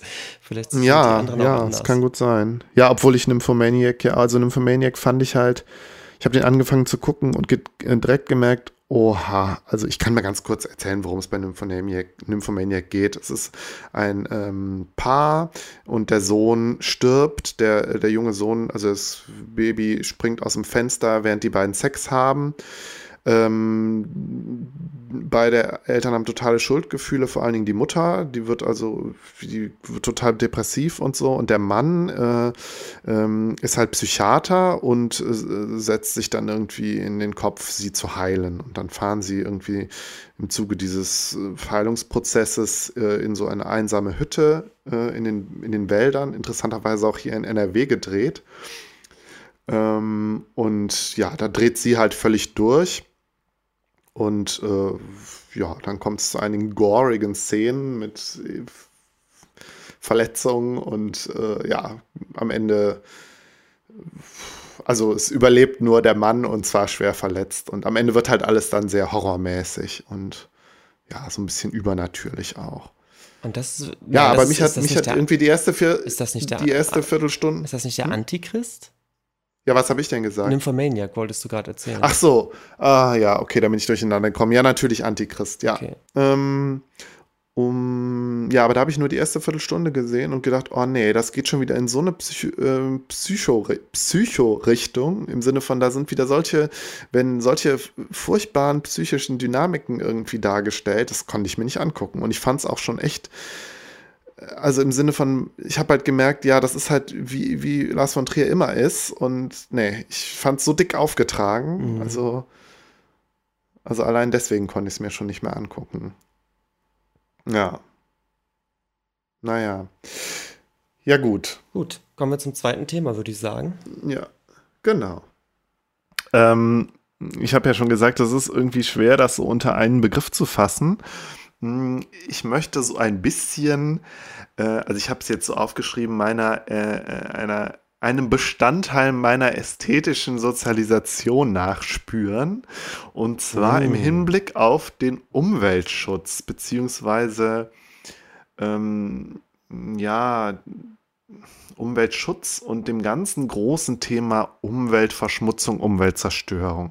Ich bin ja ein Kind der 80er, du ja eigentlich auch.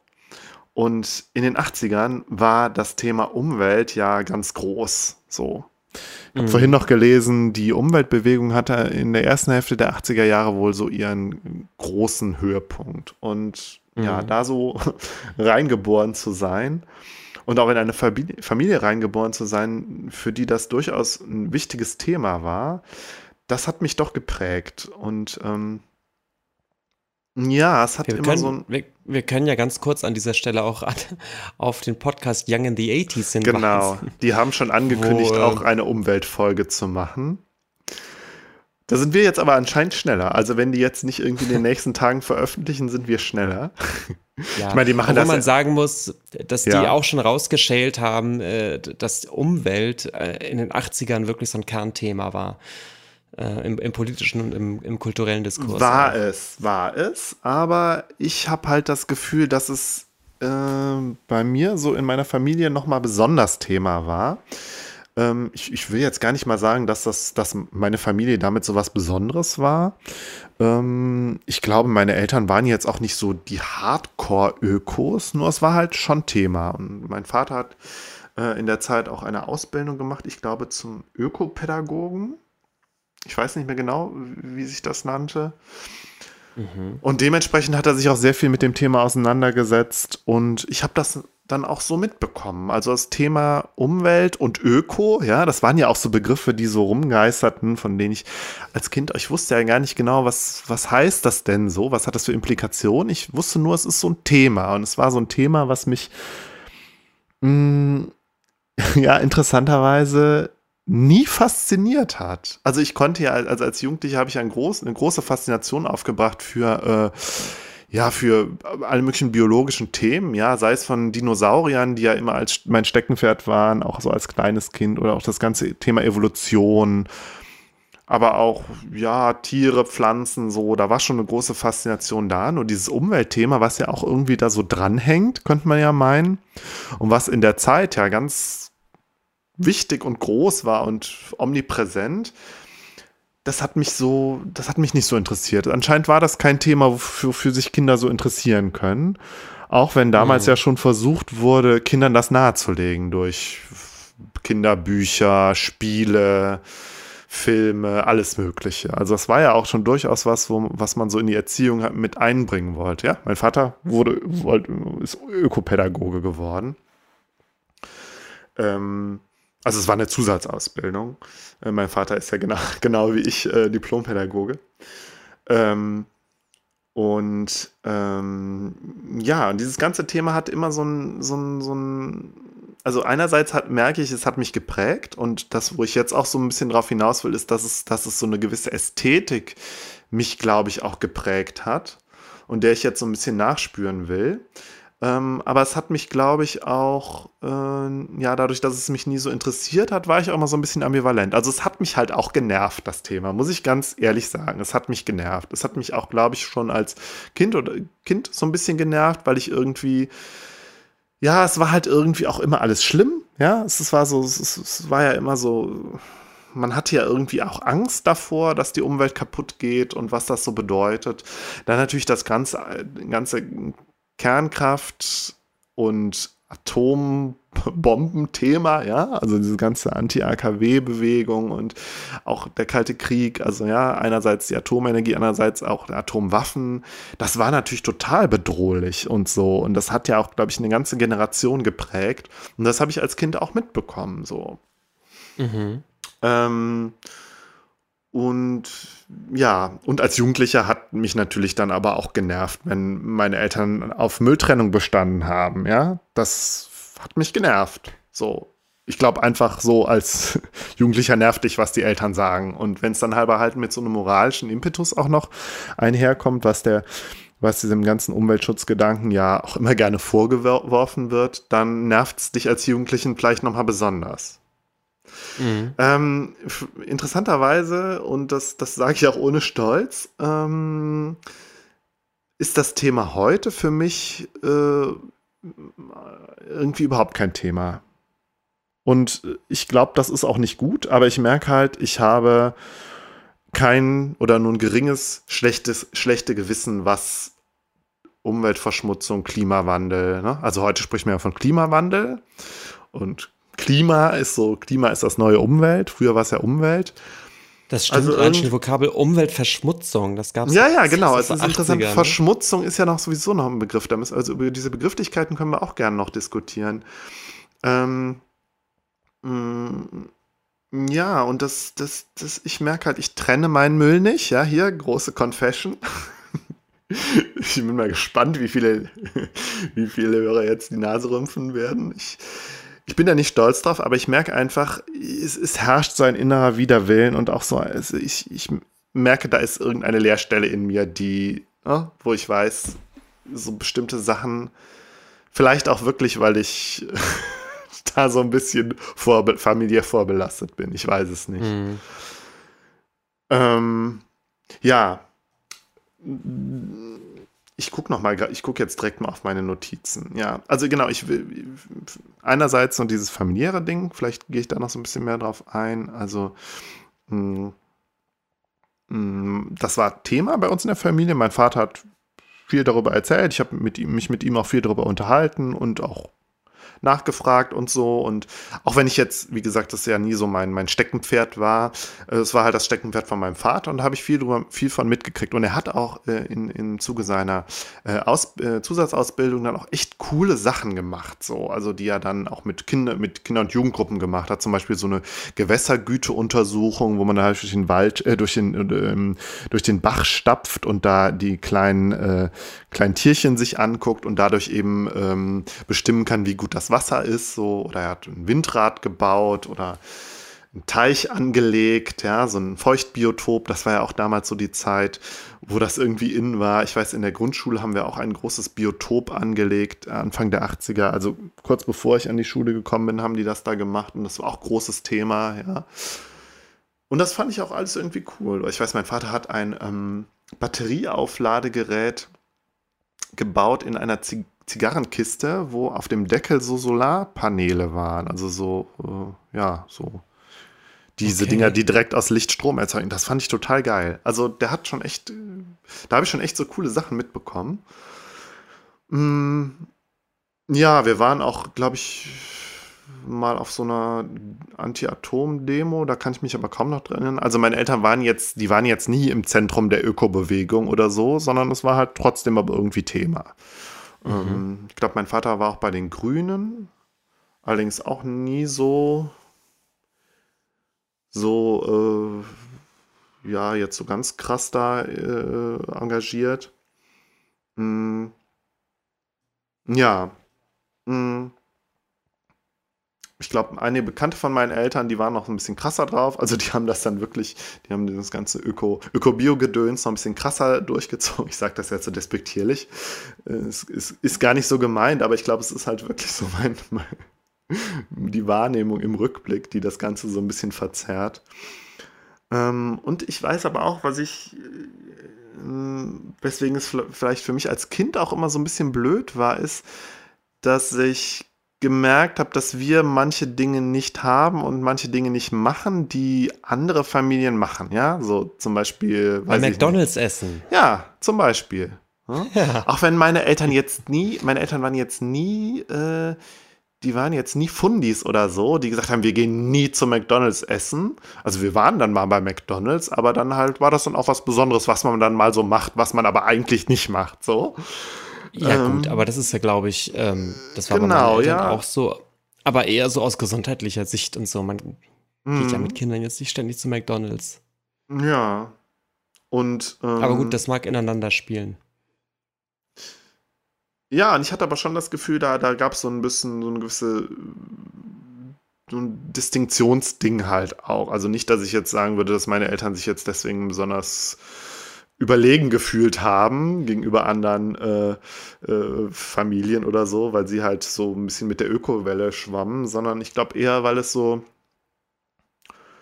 es war halt eher so eine Sache von einem kritischeren Bewusstsein oder einem, ja, halt dem Umweltbewusstsein, was man halt hat und was vielleicht andere nicht so haben und was, mhm. was vielleicht auch ein Grund ist, mal zu diskutieren und Sachen kritisch anzusprechen. So, wenn es dann zum Beispiel um eine Klassenfahrt geht, wenn man dann Ski fährt und so, ja, dann kann man dann halt auch mal ansprechen, dass Skifahrten ja auch ne, also so eine, so eine, so eine Wintersportindustrie ja dann halt auch die Alpen kaputt macht. Das kann man dann ja mal ansprechen. Ne? Mhm.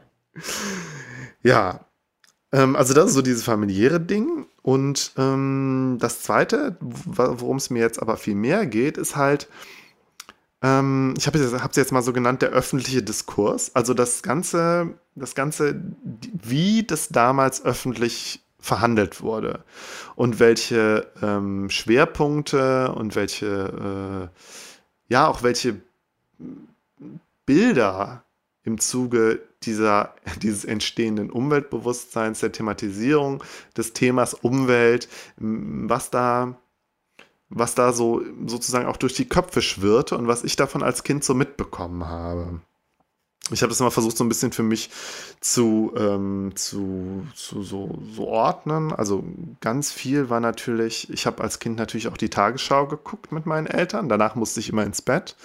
Und da habe ich das natürlich mitbekommen. Ja, es gab ja in den 80ern dann die großen Ökokatastrophen. Ne? Ich habe mal nochmal geguckt, so ähm, die, die ähm, also Tschernobyl, ja, das ganz große, schlimme Ding, das war ja 86. Klar. Über Tschernobyl will ich übrigens jetzt gar nicht so viel reden, weil, ähm, also nicht zuletzt, weil es äh, einen anderen Podcast gibt, äh, den ähm, Popkulturfunk, den ich jetzt auch kürzlich erst entdeckt habe. Große Empfehlung übrigens, äh, die in der ersten Folge über Tschernobyl äh, in, in der Popkultur sprechen. Also welchen, welchen Eindruck sozusagen Tschernobyl und äh, das okay. ganze Thema in der Popkultur hinterlassen hat. So. Ja. Super interessant. Hätte ich auch schon gedacht, könnten wir mal in E und U drüber sprechen, aber jetzt, die haben das so gut gemacht, das müssen wir jetzt nicht nochmal machen. Ähm, also dieses ganze Atomthema war ein großes Thema. Äh, ich kann mich, also an Tschernobyl kann ich mich auch erinnern. Also ich weiß im Fernsehen die Bilder und das, da war ich noch im Kindergarten, dass wir da dann nicht rausgehen durften und so. Und als wir dann wieder rausgehen durften, durften wir nicht in den Sand gehen und so. Und das weiß ich noch alles. So, das war das natürlich das eine große Thema. Ähm, wobei, ich, wobei ich sagen muss, dass dieses Atomenergiethema mich schon fasziniert hat. So ich weiß, ich hatte das Was ist was Buch über Atomkraft und ich wusste auch wirklich, wie diese Kraftwerke funktionieren. Also natürlich, das mit, äh, wie das jetzt mit der Kernspaltung äh, funktioniert, das weiß ich nur durch äh, diese eine großartige Sendung mit der Mausfolge, die du bestimmt auch gesehen hast. Puh, weiß ich nicht die, mehr. Nee, aber die ist ganz großartig. Da wird halt, es ist halt eine Sonderfolge sozusagen, wo nur äh, Atomenergie erklärt wird. Äh, ja, große Anguckempfehlung. Äh, ja, und halt diese Was ist was Bücher und dann habe ich die auch so abgezeichnet, wie das so funktioniert, irgendwie mit den Reaktoren und den Turbinen und so. Das hat mich fasziniert. Ähm, ja, ein anderes Thema war natürlich so Ozonloch und FCKW. Das FCKW, das, das äh, Gas in den Spraydosen, was die Ozonhülle zerstört. Dann das Thema Ölpest, also 1989 ist ja diese Exxon Valdez, diese groß, dieser große Tanker, ich glaube vor Alaska äh, äh, vor, ähm, auf Grund gelaufen und das ganze Öl ist rausgelaufen und man hatte ja diese, natürlich diese Bilder von den ölverschmierten Vögeln. Das war ja, so, ja. ist ja glaube ich so mit ja. eines der ikonischen Bilder, wenn es irgendwie um Umweltverschmutzung geht. Total. Ähm, ja, so dieses ganze Thema Umwelt hat ja aber dann nochmal ein ganz, also hatte noch früher, also Anfang der 80er, eben mit dem Waldsterben, ja, mit der großen Thematisierung des Waldsterbens ja eigentlich so sein, seine Initialzündung. Also das war ja ein ganz großes Ding. Ich, ich vermute, dass äh, ähm, wenn Young in the 80s über äh, Umwelt sprechen, dann sprechen sie auch ganz viel über das Waldsterben, weil das war, glaube ich, gerade für die Deutschen und für Deutschland eine ganz große Sache, dass halt der deutsche Wald stirbt. So. Ja, total. Und ich glaube, es war eben auch. Das war so das war richtig apokalyptisch. Auch, ne? Ja, ja, klar. Es, es, geht da ja auch um, um, um die deutsche Identität, ja, um das, der deutsche Wald, so dieses romantische Symbol. Und wenn der stirbt, ja, und dann konnte man mhm. natürlich auch über alle Bevölkerung, und das finde ich auch interessant. Ich glaube, das Thema Waldsterben hat dann auch die Nation so ein Stück weit vereint, während vorher ja Umweltthemen ja dann doch eher Themen der, der Alternativbewegung war oder eben halt ja der keine Ahnung, der, der Spinner. In vielen, in den, in den Augen von, von großen Bevölkerungsanteilen war das vielleicht eher so ein Spinnerthema. das Wald, Waldsterben hat, glaube ich, dann alle erfasst. Und ich glaube, da hat dann mhm. ja auch die, die CDU-Regierung dann äh, das sozusagen eingesehen, dass da was getan werden muss. Mhm. Also ich habe vor kurzem noch gelesen, mhm. dass ja die, dass das große Waldsterben ist ja dann so nicht gekommen. Ja. das ist bis heute so, eine, so, ein, so ein Problem herauszufinden, sozusagen, ob denn die Gegenmaßnahmen einfach gefruchtet haben. Denn es hat ja Gegenmaßnahmen gegeben. Ich glaube, die, die auffälligste war, glaube ich, die, der, dass der Katalysator ja eingeführt wurde. Mhm. Ähm, oder eben, ob dieses Waldsterben, diese ganze Diskussion von Anfang an etwas übertrieben war, ja. Also das, ja, ja, das ist. Das, das kann ist, man eben nicht herausfinden, was Das ist total interessant. Ja, es gibt da eine Doku, die empfehle ich. Also ich will jetzt auch gar nicht so viel über das Waldsterben reden. Da guckt man sich einfach mal diese Doku an. Die Wahrheit über das Waldsterben einfach mal googeln. Lief mhm. mal bei Arte, ist glaube ich von einem Dokumentarfilmer namens Michael Mirsch. Das Ganze wirkt so ein bisschen wie, ja, wir, wir decken jetzt hier mal eine Verschwörungstheorie auf, weil eigentlich gab es das Waldsterben gar nicht. Also so wirkt die Doku zumindest am Anfang. Ist mhm. dann aber doch ein bisschen komplexer und zeigt halt auch auf, ja, was ist was eben, wenn ich jetzt von, von Umweltschutzdiskurs spreche, was das bedeutet, dass es halt dass Dinge mhm. halt medial und öffentlich verhandelt werden und in welcher Art und Weise die verhandelt und besprochen werden und dass das natürlich dann auch ein Stück weit an der Realität vorbeigehen kann. Mhm. So. Gerade wenn beim Wald, ja, wenn dann an so, so, so Befindlichkeiten angeknüpft wird, ja, so, wo dann so eine bestimmte ich glaube ja auch, dass man an so eine bestimmte Untergangsstimmung, die sowieso schon im Hinblick auf die Angst vor dem Atomkrieg herrschte, dass man daran angeknüpft hat und auch mit ähnlichen Bildern operiert hat. Ja, der sterbende Wald und irgendwie die postatomare postatomar-apokalyptische Welt, ja, das hat ja, das konnte man mit ähnlichen Bildern illustrieren. Mhm. Und natürlich waren dann halt auch die Titelbilder auf Sterne und Spiegel und was weiß ich wo, waren dann ja auch ganz schlimm. Und das habe ich als Kind natürlich auch wahrgenommen, weil diese Bilder waren omnipräsent, ja. Zumindest für mich. Meine Eltern, ja, hatten, meine Eltern hatten auch die äh, Zeitschrift Natur äh, abonniert. Das war, ja, das war so ein bisschen wie die die Zeitschrift der ganzen Öko- und Umweltbewegung. Die, ja, wo diese Bilder, ich habe die mir immer gerne durchgeguckt, so. Ich habe mir auch den Stern gerne durchgeguckt als Kind und diese Bilder haben sich dann eingeprägt.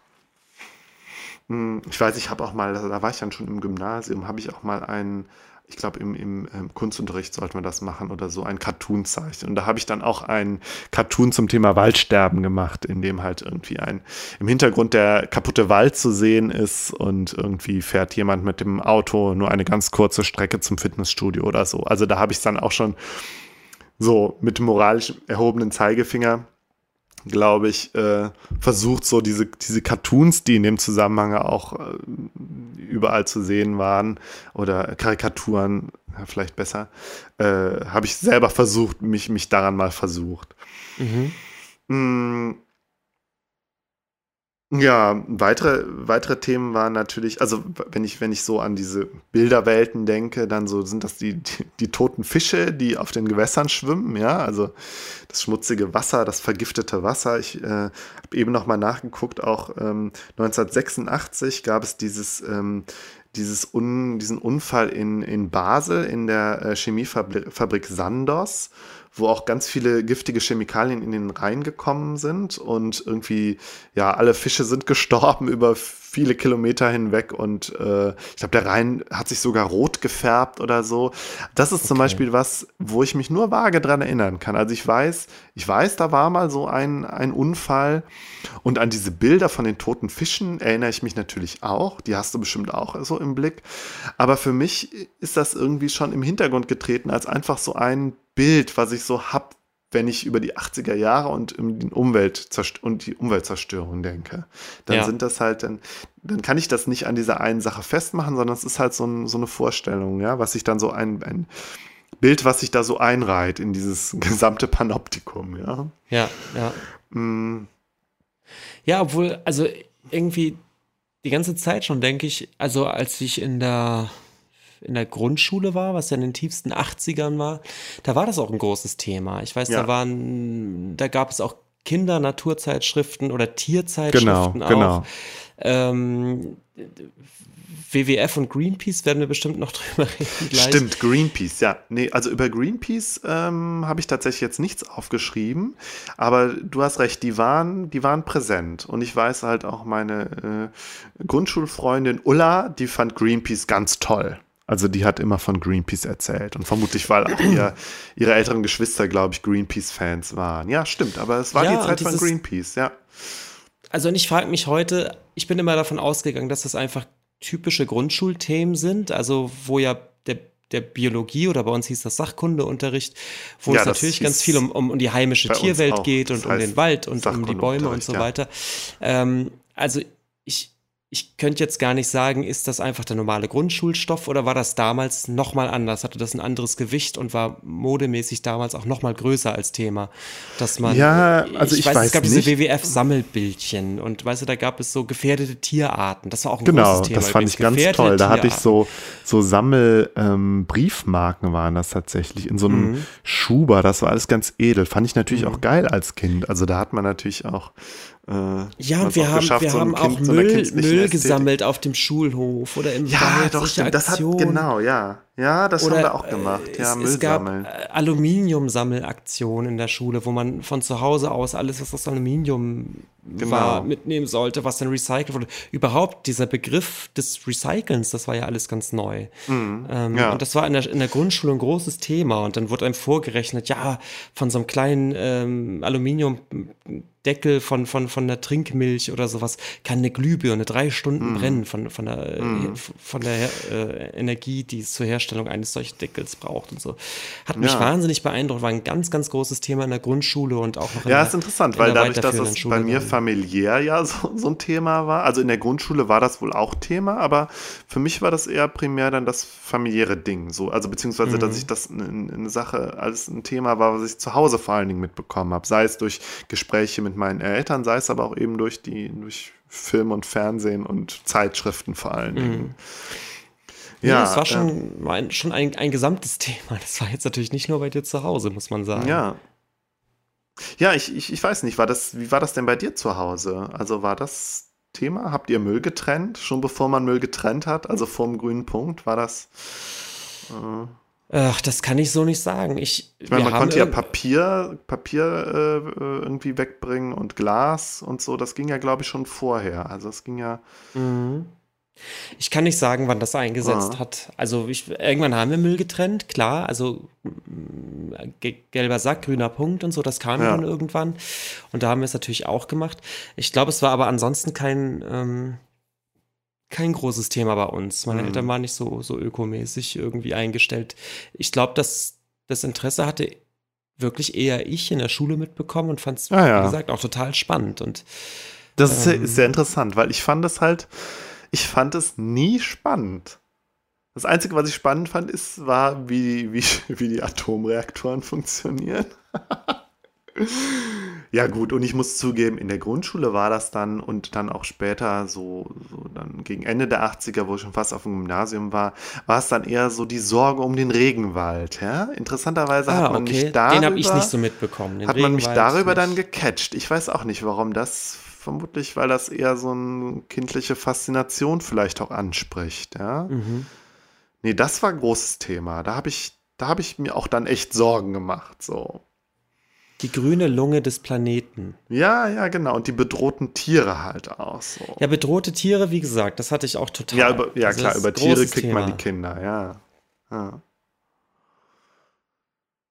ja ähm, ich überlege, ich hatte aber auch, glaube ich, nie so, also jetzt vielleicht wirklich abgesehen von dem, von diesem Regenwald-Ding, was ja wirklich, wenn man sich das überlegt, ja, was eigentlich was Abstraktes ist so für Kinder äh, Sorgen habe ich mir eigentlich nie gemacht.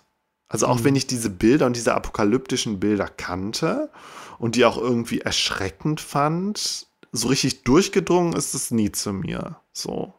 Wenn ich, wenn ich hatte Angst vor Krieg, interessanterweise. Und zwar auch jetzt nicht unbedingt vor so einem Atomkrieg, sondern eher ja, vor Krieg. Ich weiß, ich, ich erinnere mich noch daran, wie ich mal ähm, irgendwie bei Freunden meiner Eltern so eine, ein Comic von der äh, Marie Marx gelesen habe. Weißt du, wer das ist? Das ist Nein. ein, das ist halt so eine, so eine Comic- und äh, Comic-Zeichnerin und Cartoonistin, die halt so viel aus so einem, so einem ja, gerade auch so ähm, Kritik der schwarzen Pädagogik und so, auch glaube ich auch immer so ein bisschen feministisch auch und so die sowas, sowas halt gemacht hat und unter anderem in einer Geschichte äh, dann halt irgendwie den, den, den, Zweiten Weltkrieg so ein bisschen illustriert hat. Und da weiß ich, das fand ich, als ich diesen Comic gelesen habe, ich habe ja alle Comics gelesen, die mir irgendwie unter die Finger gekommen sind, das hat mir richtig Angst gemacht. Mhm. Interessanterweise, das hat es irgendwie geschafft, mich da, da so ein bisschen zu, zu beängstigen. Aber das Umweltthema nicht, nee. Interessanterweise gar nicht. Okay. Ähm, ja, mm, wenn ich jetzt aber so ein bisschen mm, von mir selber abstrahiere ähm, und eher auch so gucke, was, was schwirrte denn sonst bei meinen Eltern noch so rum und was hat möglicherweise vielleicht auch so das Umweltbewusstsein meiner Eltern oder eben halt auch der Generation, die Generation meiner Eltern so geprägt. Da bin ich jetzt, äh, habe ich mal so bei meinem Vater noch mal so ein bisschen rumgestöbert, auch im Bücherregal, beziehungsweise äh, sind mir da zwei, zwei Bücher vor allen Dingen eingefallen und auch wieder in die Hände gefallen. Ähm, das eine ist, da will ich jetzt auch nur eher kurz drüber reden. Ähm, das ist äh, eine, ähm, eine Bildermappe sozusagen von ähm, dem Schweizer, Schweizer Kurz, äh, Künstler Jörg Müller. Ähm, und das heißt, alle Jahre wieder saust der Presslufthammer nieder. Ich glaube, der Untertitel ist oder über die Zerstörung der Landschaft. Und das sind, ähm, das sind so, ich weiß gar nicht wie viele. Also ich habe es jetzt nicht vor mir und ähm, mein Vater hat das auch nicht oder hat es nicht mehr. Ähm, das sind so, so äh, mehrere Bilder, also so Gemälde, ja, ich keine Ahnung, mit Acrylfarben gemalt, die so, die du so als eine Bildmappe kaufen konntest, also als äh, Drucke, ja. Okay. Und äh, also dieser Jörg Müller hat auch Kinderbücher illustriert und ähm, der hat halt in so, in so Bilderfolgen, ja, also immer so in so zeitlichen Abständen eine fiktive Landschaft gezeichnet, wie diese fiktive Landschaft halt immer mehr zugebaut wird. Ja, mhm. und sozusagen, wo er dann illustriert, und zwar, ja, plakativ im wahrsten Sinne des Wortes, äh, wie diese Landschaft durch die Verstädterung und Industrialisierung einfach zerstört wird. Und vorher ist es so eine idyllische hügelige Landschaft mit so Bäumen und Flüssen und so und da kommt, wird dann halt dann die Autobahn gebaut und die Schnellstraße und das Einkaufszentrum und am Ende ist alles ganz hässlich. Ja? Also eigentlich ein ganz plakatives, plumpes Ding, was eigentlich nur zeigt, ähm, ja, im, im wahrsten Sinne des Wortes auch Umweltzerstörung, dass die Umwelt im Sinne von die Land der Landschaft, die wird zerstört. So. Mhm. Äh, das ist übrigens von 1973, ist also noch vor den 80er Jahren. Ähm, und es gab ja dann auch noch ein Folge, eine Fortsetzung, ein Folgeband sozusagen 1976 und mit dem Namen ähm, Hier fällt ein Haus Dort steht ein Kran und ewig droht der Baggerzahn oder die Veränderung der Stadt. Okay. Ja. Das hatte mein Vater tatsächlich. Also diese, Bild, diese Bilderreihe hatte mein Vater und die habe ich mir als Kind auch ganz fasziniert angeguckt. Also ich hatte auch sowieso ja immer so ein ähm, Interesse für so, für so Landschaften, äh, Quatsch, äh, Landkarten, ja.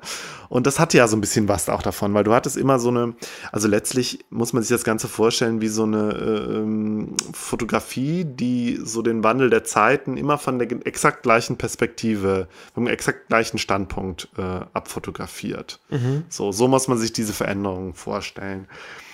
Ähm, ja, und das, das habe ich mir dann ganz fasziniert angeguckt. Und, und irgendwie hat mich dieser, dieser Stil, das ist ja so ein, irgendwie, ja, schon so ein bisschen so ein plakativ niedlicher Stil, ja, der da so ein bisschen, obwohl es relativ, relativ realistisch ist, ähm, also es hat mich sehr angesprochen und auch sehr fasziniert. Mhm. Und ähm, ja, wenn ich jetzt mal drüber nachdenke, ist das natürlich auch Teil dieses ganzen dieses ganzen Ökobio-Dings, ja. Also, obwohl es hierbei nicht um diese ganz krassen katastrophischen Szenarien geht, also nicht wirklich um die Ölpest und nicht um den Super-GAU und so, sondern es ist halt eher dann so, Umweltschutz und Umweltzerstörung, also ja, Umweltzerstörung als so ein ästhetisches Phänomen oder als mhm. ein ästhetisches Problem halt auch. Die Landschaft wird zerstört. So, durch Verstädterung, Industrialisierung, ja, durch den Beton, ja, der einfach so das, äh, das Gewachsene und schöne Ästhetische irgendwie kaputt macht. Mhm. Ähm, und ähm, ja, das war so das eine. Also vielleicht noch ganz kurz zu diesem, äh, zu diesem ja, Buch ist es ja nicht, zu diesen, dieser Bilderreihe. Das hat wohl auch so ein bisschen Furore gemacht. Der, hat, äh, der, der Jörg Müller hat 74 den Jugendbuchpreis bekommen für dieses Nichtbuch. Ähm, und es gab dann ja sogar irgendwie Leute, die Musik dazu komponiert haben, Texte geschrieben, Schallplatten aufgenommen. Das kann man bei Wikipedia alles auch nachlesen. Ähm, ja, es gab dann eben die, die Fortsetzung äh, 1976 und ähm, es hatte so einen gewissen Impact, so dieses, diese Bilderreihe. Ähm, ja, worum es mir aber jetzt, also was mein, mein Hauptthema sozusagen sein wird, äh, obwohl ich jetzt auch schon eine ganze Weile gesprochen habe, ist äh, noch ein anderes Buch, was bei meinem Vater im Regal stand und was ich, wo ich weiß, das habe ich als Kind nicht gelesen und kannte das auch nicht, aber als Jugendlicher habe ich da gerne drin rumgeblättert. Und zwar, äh, das Buch nennt sich Grün kaputt, Landschaft und Gärten der Deutschen und ist unter anderem von Dieter Wieland. Ja, und Dieter Wieland ist halt ein, ein äh, Journalist und äh, vor allen Dingen Dokumentarfilmer. Und er hat halt vor allen Dingen einen Film gedreht, 1983, der eben auch so heißt, Grün kaputt, Landschaften und Gärten der Deutschen. Und dieses Buch äh, ist sozusagen der Ausstellungskatalog, eine Ausstellung, die er im Zuge dieses Films gemacht hat. Wusste ich damals alles nicht. Ich habe mir halt nur dieses Buch angeguckt äh, und fand das auch faszinierend. Und darüber möchte ich jetzt ein bisschen sprechen. Mhm. Also worum geht es in, in, in, Buch und Film? Also letztlich, äh, was Wieland macht, ist, äh, ja, er macht, äh, mit seinem Film kritisiert er auch wiederum die Land Landschaftszerstörung und die, die Zerstörung der landschaftlichen Natur sozusagen und nicht also sowohl im Großen, ja, aber vor allen Dingen halt auch im Kleinen. Und zwar, indem er sich die Gärten der Deutschen anguckt. So, Den guten Vorgärten. deutschen Vorgarten, genau. Genau, genau. Genau, darum geht es ihm. Und das ist auch, glaube ich, das, das, was mich so fasziniert hat, als ich, immer, als, ich, als ich mir dieses Buch angeguckt habe. Vielleicht noch ganz kurz zu Dieter Wieland. Ähm, ist 1937 geboren und in Landshut aufgewachsen. Er ist halt Dokumentarfilmer und Journalist meldet sich auch, glaube ich, jetzt immer noch zu Wort so zu seinen Themen.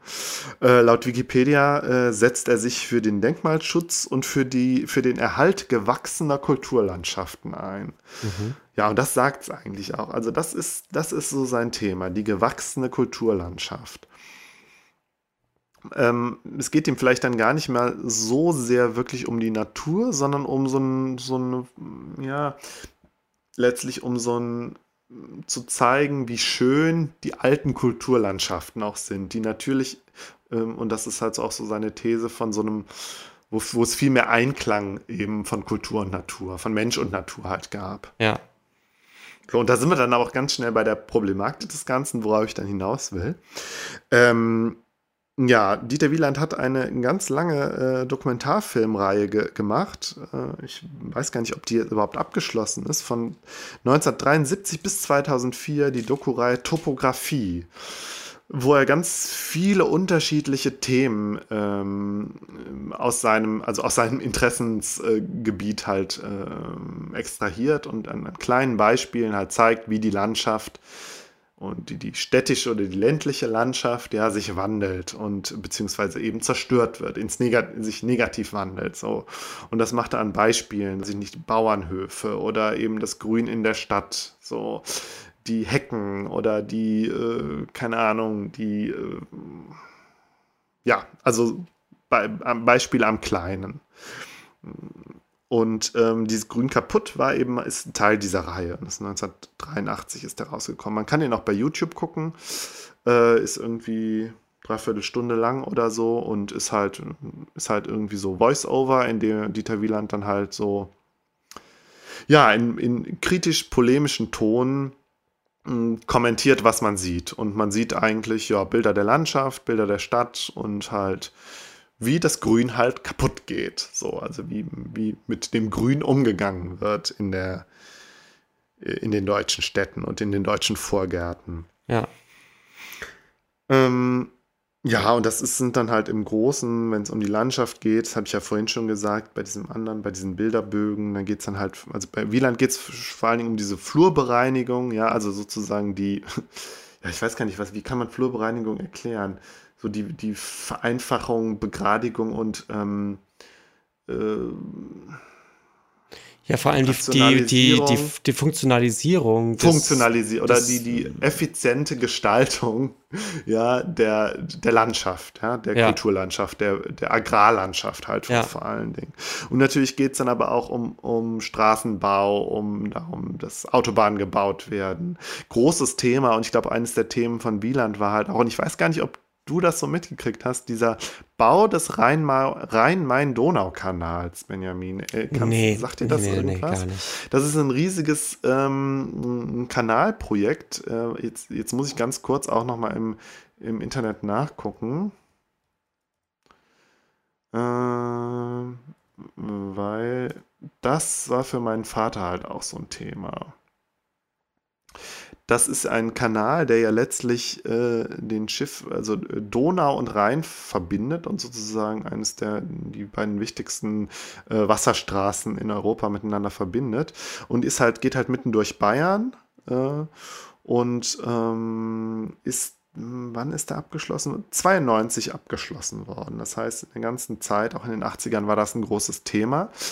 Und ähm, da sind dann, ist dann halt auch das Alt, das Altmühltal, also Altmühl ist auch so ein klein, kleinerer Fluss in Bayern ähm, und ähm, der halt auch so eine Kulturlandschaft und so eine wichtige Kulturlandschaft und das wurde halt da äh, ange, angegriffen und zerstört teilweise so. Also man, man sehe mir nach, dass ich jetzt da nicht so informiert bin. Ähm, auf jeden Fall ist das halt auch was, worum es in Wieland geht. So, gerade weil er ja halt, er hängt besonders an Bayern und er zeigt, zeigt eigentlich seine, ihm geht es halt vor allen Dingen auch um die bayerische Landschaft. Ja, das ist einmal so das Große, also die, der Blick auf das, die Makroperspektive, auf die große, größere Zerstörung der Landschaft, aber er guckt halt halt auch auf die Privatgärten so. Mhm. Und wie die halt, wie, ja, monoton, pragmatisch, pflegeleicht, sauber und letztlich hässlich sind. Ja, und auch so, so ein, so ein Hang also dazu. Der englische Rasen und, ja. und das ist auch so witzig, die Koniferen, ja die hässlichen Koniferen. Und das ist wirklich so lustig, weil da hat er, das ist auch so sein Thema, die Krüppelkiefer. Also das ist auch so ein Begriff, den er verwendet. Okay. Und äh, wie er sich halt da auch über diese, diese ähm, spießige Vorstadt-Tristesse ja letztlich lustig macht. Also ich meine, wir, die, die wir ja wirklich auch so in der Innenstadt wohnen, wir kriegen das ja auch gar nicht so mit, aber wenn man mal ein bisschen in die, in die westdeutsche Vorstadt oder in die Außenbezirke fährt, da sieht man das ja noch überall. Da sind ja die 60er Jahre Bauten und mit den äh, äh, betonierten Einfahrten und dem kurzgeschnittenen Rasen und dem Tännchen da vorne. So. Mhm. Also diese Tristesse, die gibt es ja noch. Und genau darum geht es ihm. So. Und seine, ja, seine implizite These, also er macht es nie so ganz äh, ähm, explizit, aber es geht ihm darum, halt zu zeigen, ja, irgendwie gibt es ja da eine Verbindung zwischen der Landschaftszerstörung im Großen und dem Umgang mit dem Grün im Privaten. So.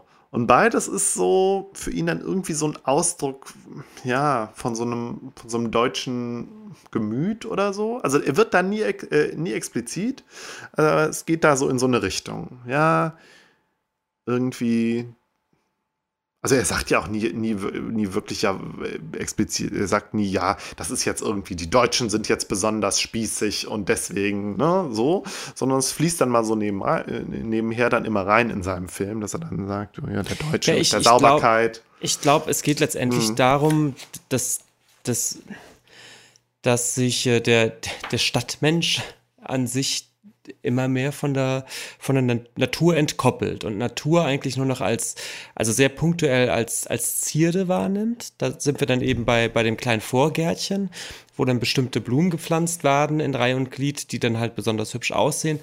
Aber dass Natur nicht mehr wahrgenommen wird als, als eigentlich für sich autarkes Ökosystem, mit dem man sich irgendwie arrangieren müsste.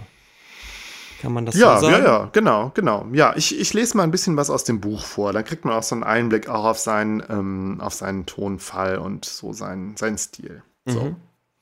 Ein Kahlschlag geht durchs Land. Noch nie hat eine Generation so viel Landschaft verbraucht und so viele Bäume gefällt. Noch nie hat eine Generation so viel Natur bereinigt, begradigt, planiert, drainiert und zugeschüttet und versiegelt und verbaut mit Asphalt und Beton. So. Tja. Eine Asphaltfläche ist der totalitäre Ausdruck der Herrschaft der Apparate über die Erde. Asphalt als Zeichen der Maßlosigkeit der stets rollenden, alles erstickenden Maschine. So, also er fährt schon große Geschütze auf. So. Ja, ja. Wo ein Baum nur steht, überall steht er im Weg. Überall ein Hindernis, ein Ärgernis, ein Luxus. Dem Fortschritt im Weg, den Maschinen im Weg, der Planung im Weg, dem Profit im Weg. So, und dann geht es jetzt so ein bisschen eher ins Private. Es gab doch auch diese so. Aufkleber, hier könnte ein Baum stehen. Das ist das nicht auch sein, 80er? So. Also während das, was ich jetzt gerade vorgelesen habe, schon eher so, ja, so sehr, sehr dick aufgetragen ist und ich da, ja, sind so andere Sachen dann auch wirklich lustig. Obwohl sie auch dick aufgetragen sind. So. Titel: Mobiles Grün. Diese unsäglich kläglichen Schlachtschüsseln aus Waschbeton, in denen das immer gleiche Pflanzengulasch aus fernöstlichen Krüppelkoniferen angerichtet wird. Hm. Blumen kann man natürlich auch auf Wagenräder pflanzen, in Leiterwagen und auf alte Schlitten. Wie überhaupt das umständliche Trumpf ist. Immer ein flotter Gag, immer etwas Neues, Uriges. Wir sind beim Jodler-Stil angelangt. Bei der kracherten Lederhosenarchitektur, bei der rustikalen Masche. Blumen mit Herz im Dirndl-Look. Welch ein Totalausverkauf. Aber die Gartencenter produzieren unaufhaltsam ihre Fließbandpflanzen weiter. Ihr Konservengrün von Bodendeckern. Eine Welt von Kunststoffpflanzen. Grüner Teer. Containerpflanzen halten. Und das muss alles noch unter die Leute. Bataillone von Blaufichten stehen marschbereit. Im Angriff auf die letzten Reste des guten Geschmacks. Einheitsgrün für die letzten Dörfer, die noch wie Dörfer aussehen. Tja.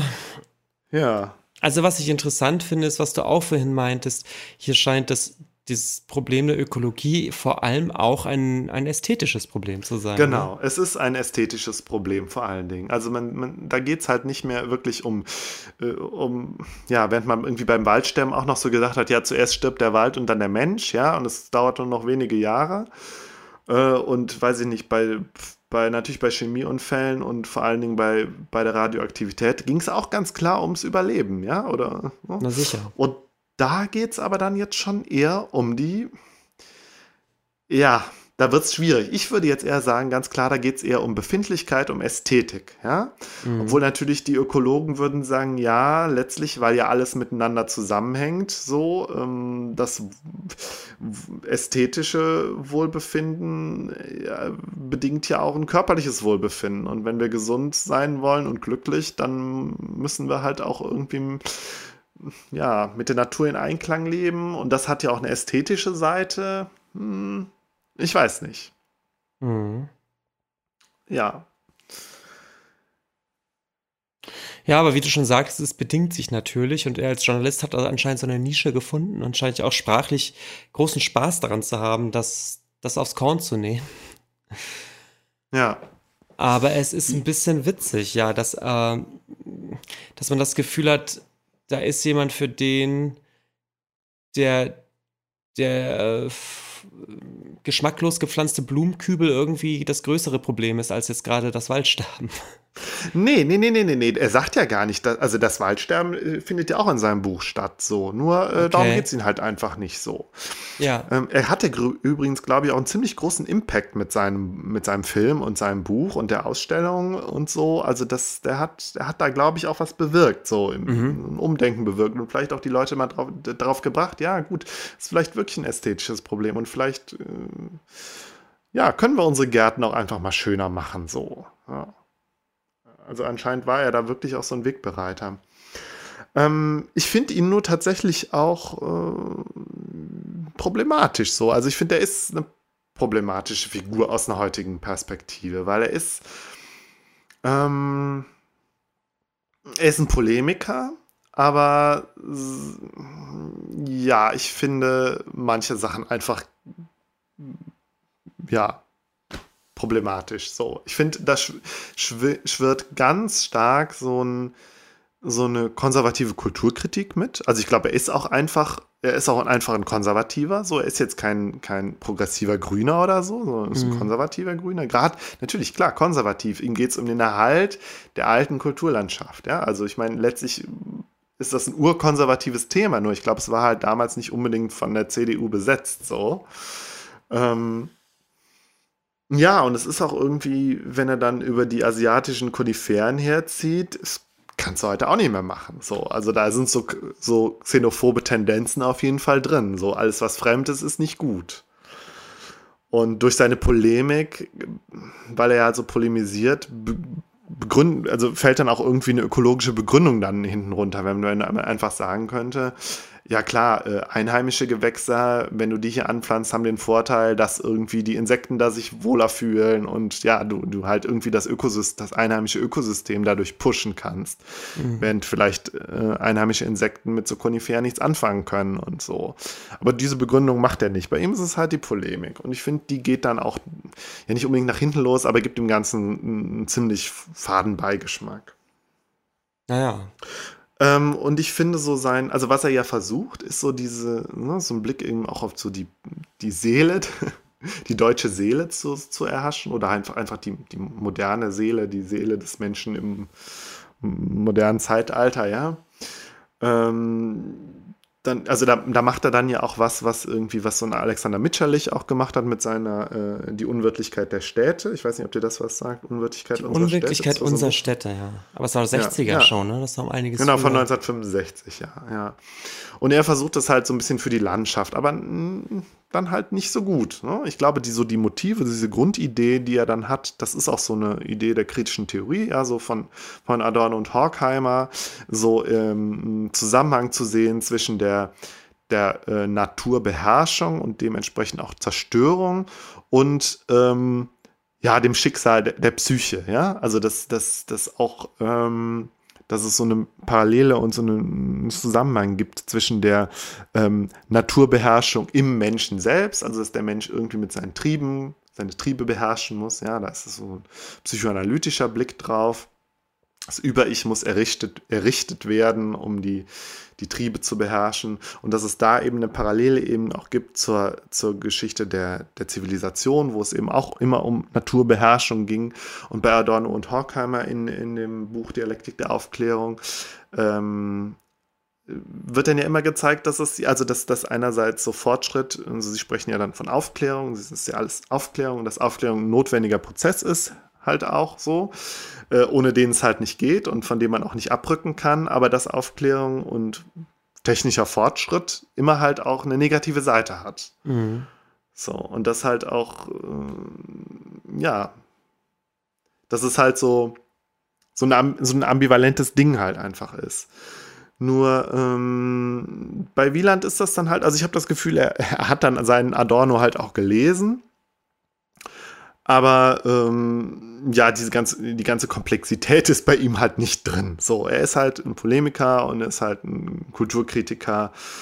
Und da sind dann immer so Anklänge drin, aber letztlich, äh, ja, letztlich habe ich das Gefühl, da, dass ein gewisses Level überschreitet er dann halt auch nicht. Und das finde ich schade. So. Mhm. Weil äh, in dem Sinne ist, also habe ich das Gefühl, man guckt sich das jetzt, dieses, äh, diesen Film an und sieht, ah, okay, das ist halt, das ist ein Zeitdokument. So, und es sagt, heutzutage sagt es mir eigentlich nichts mehr. So, heutzutage kann ich das sehen als was, ähm, als was, was Teil des Diskurses der damaligen Zeit ist.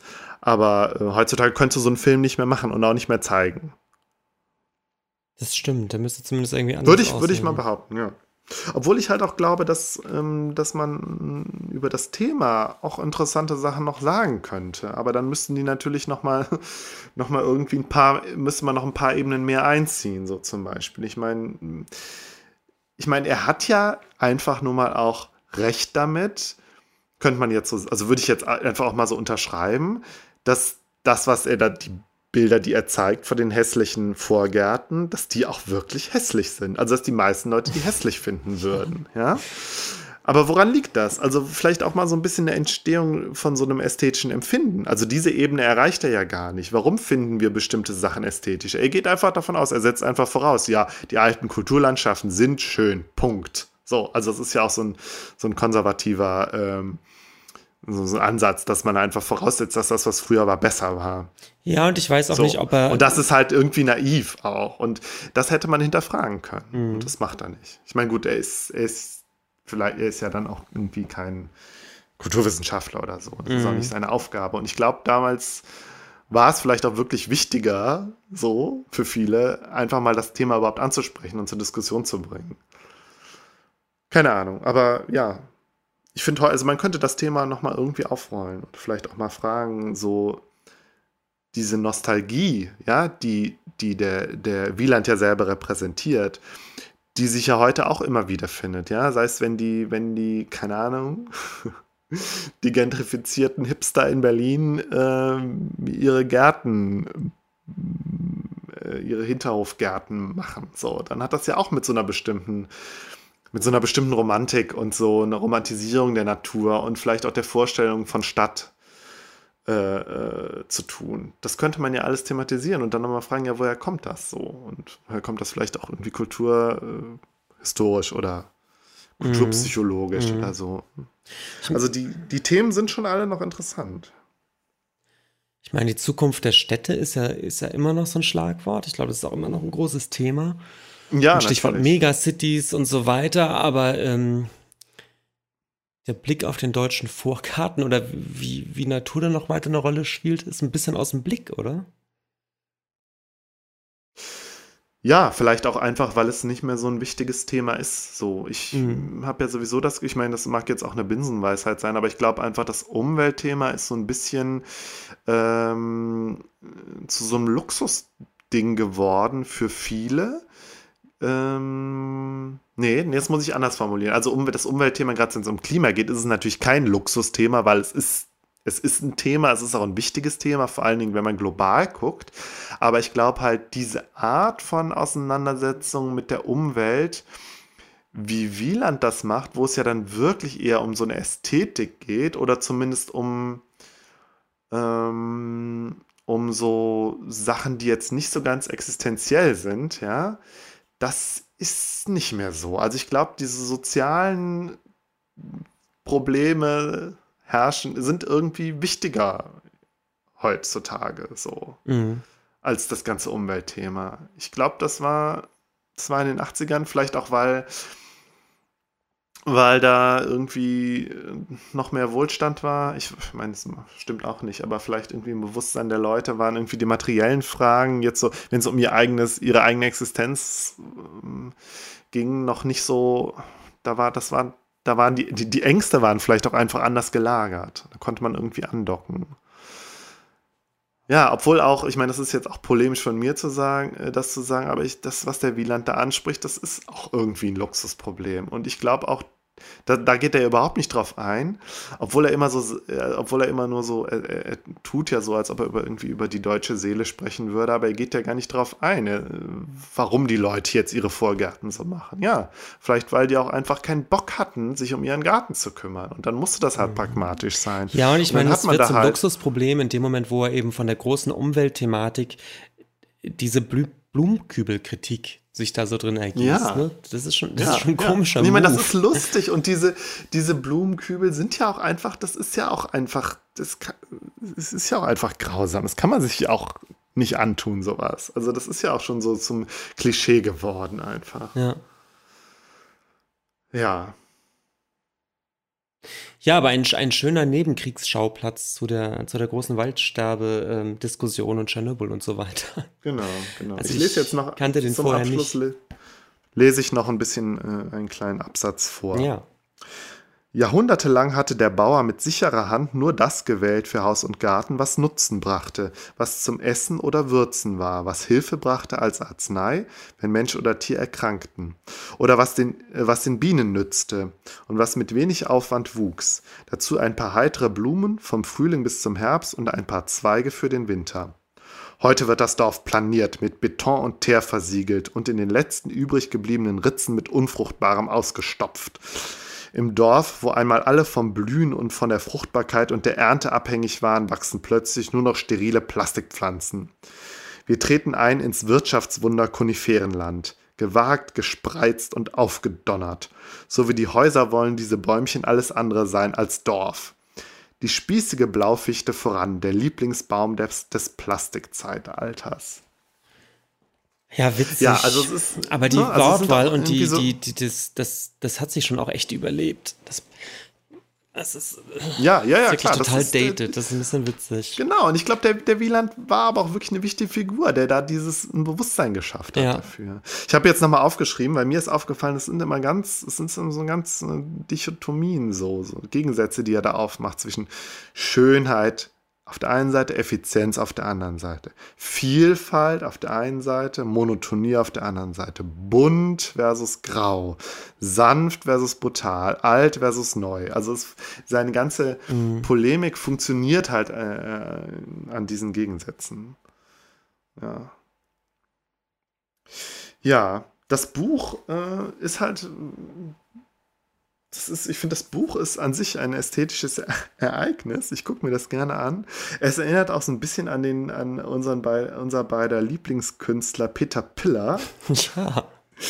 der ja äh, äh, unter anderem so ähm, Bilderreihen aus ähm, Lokalzeitungen gemacht hat.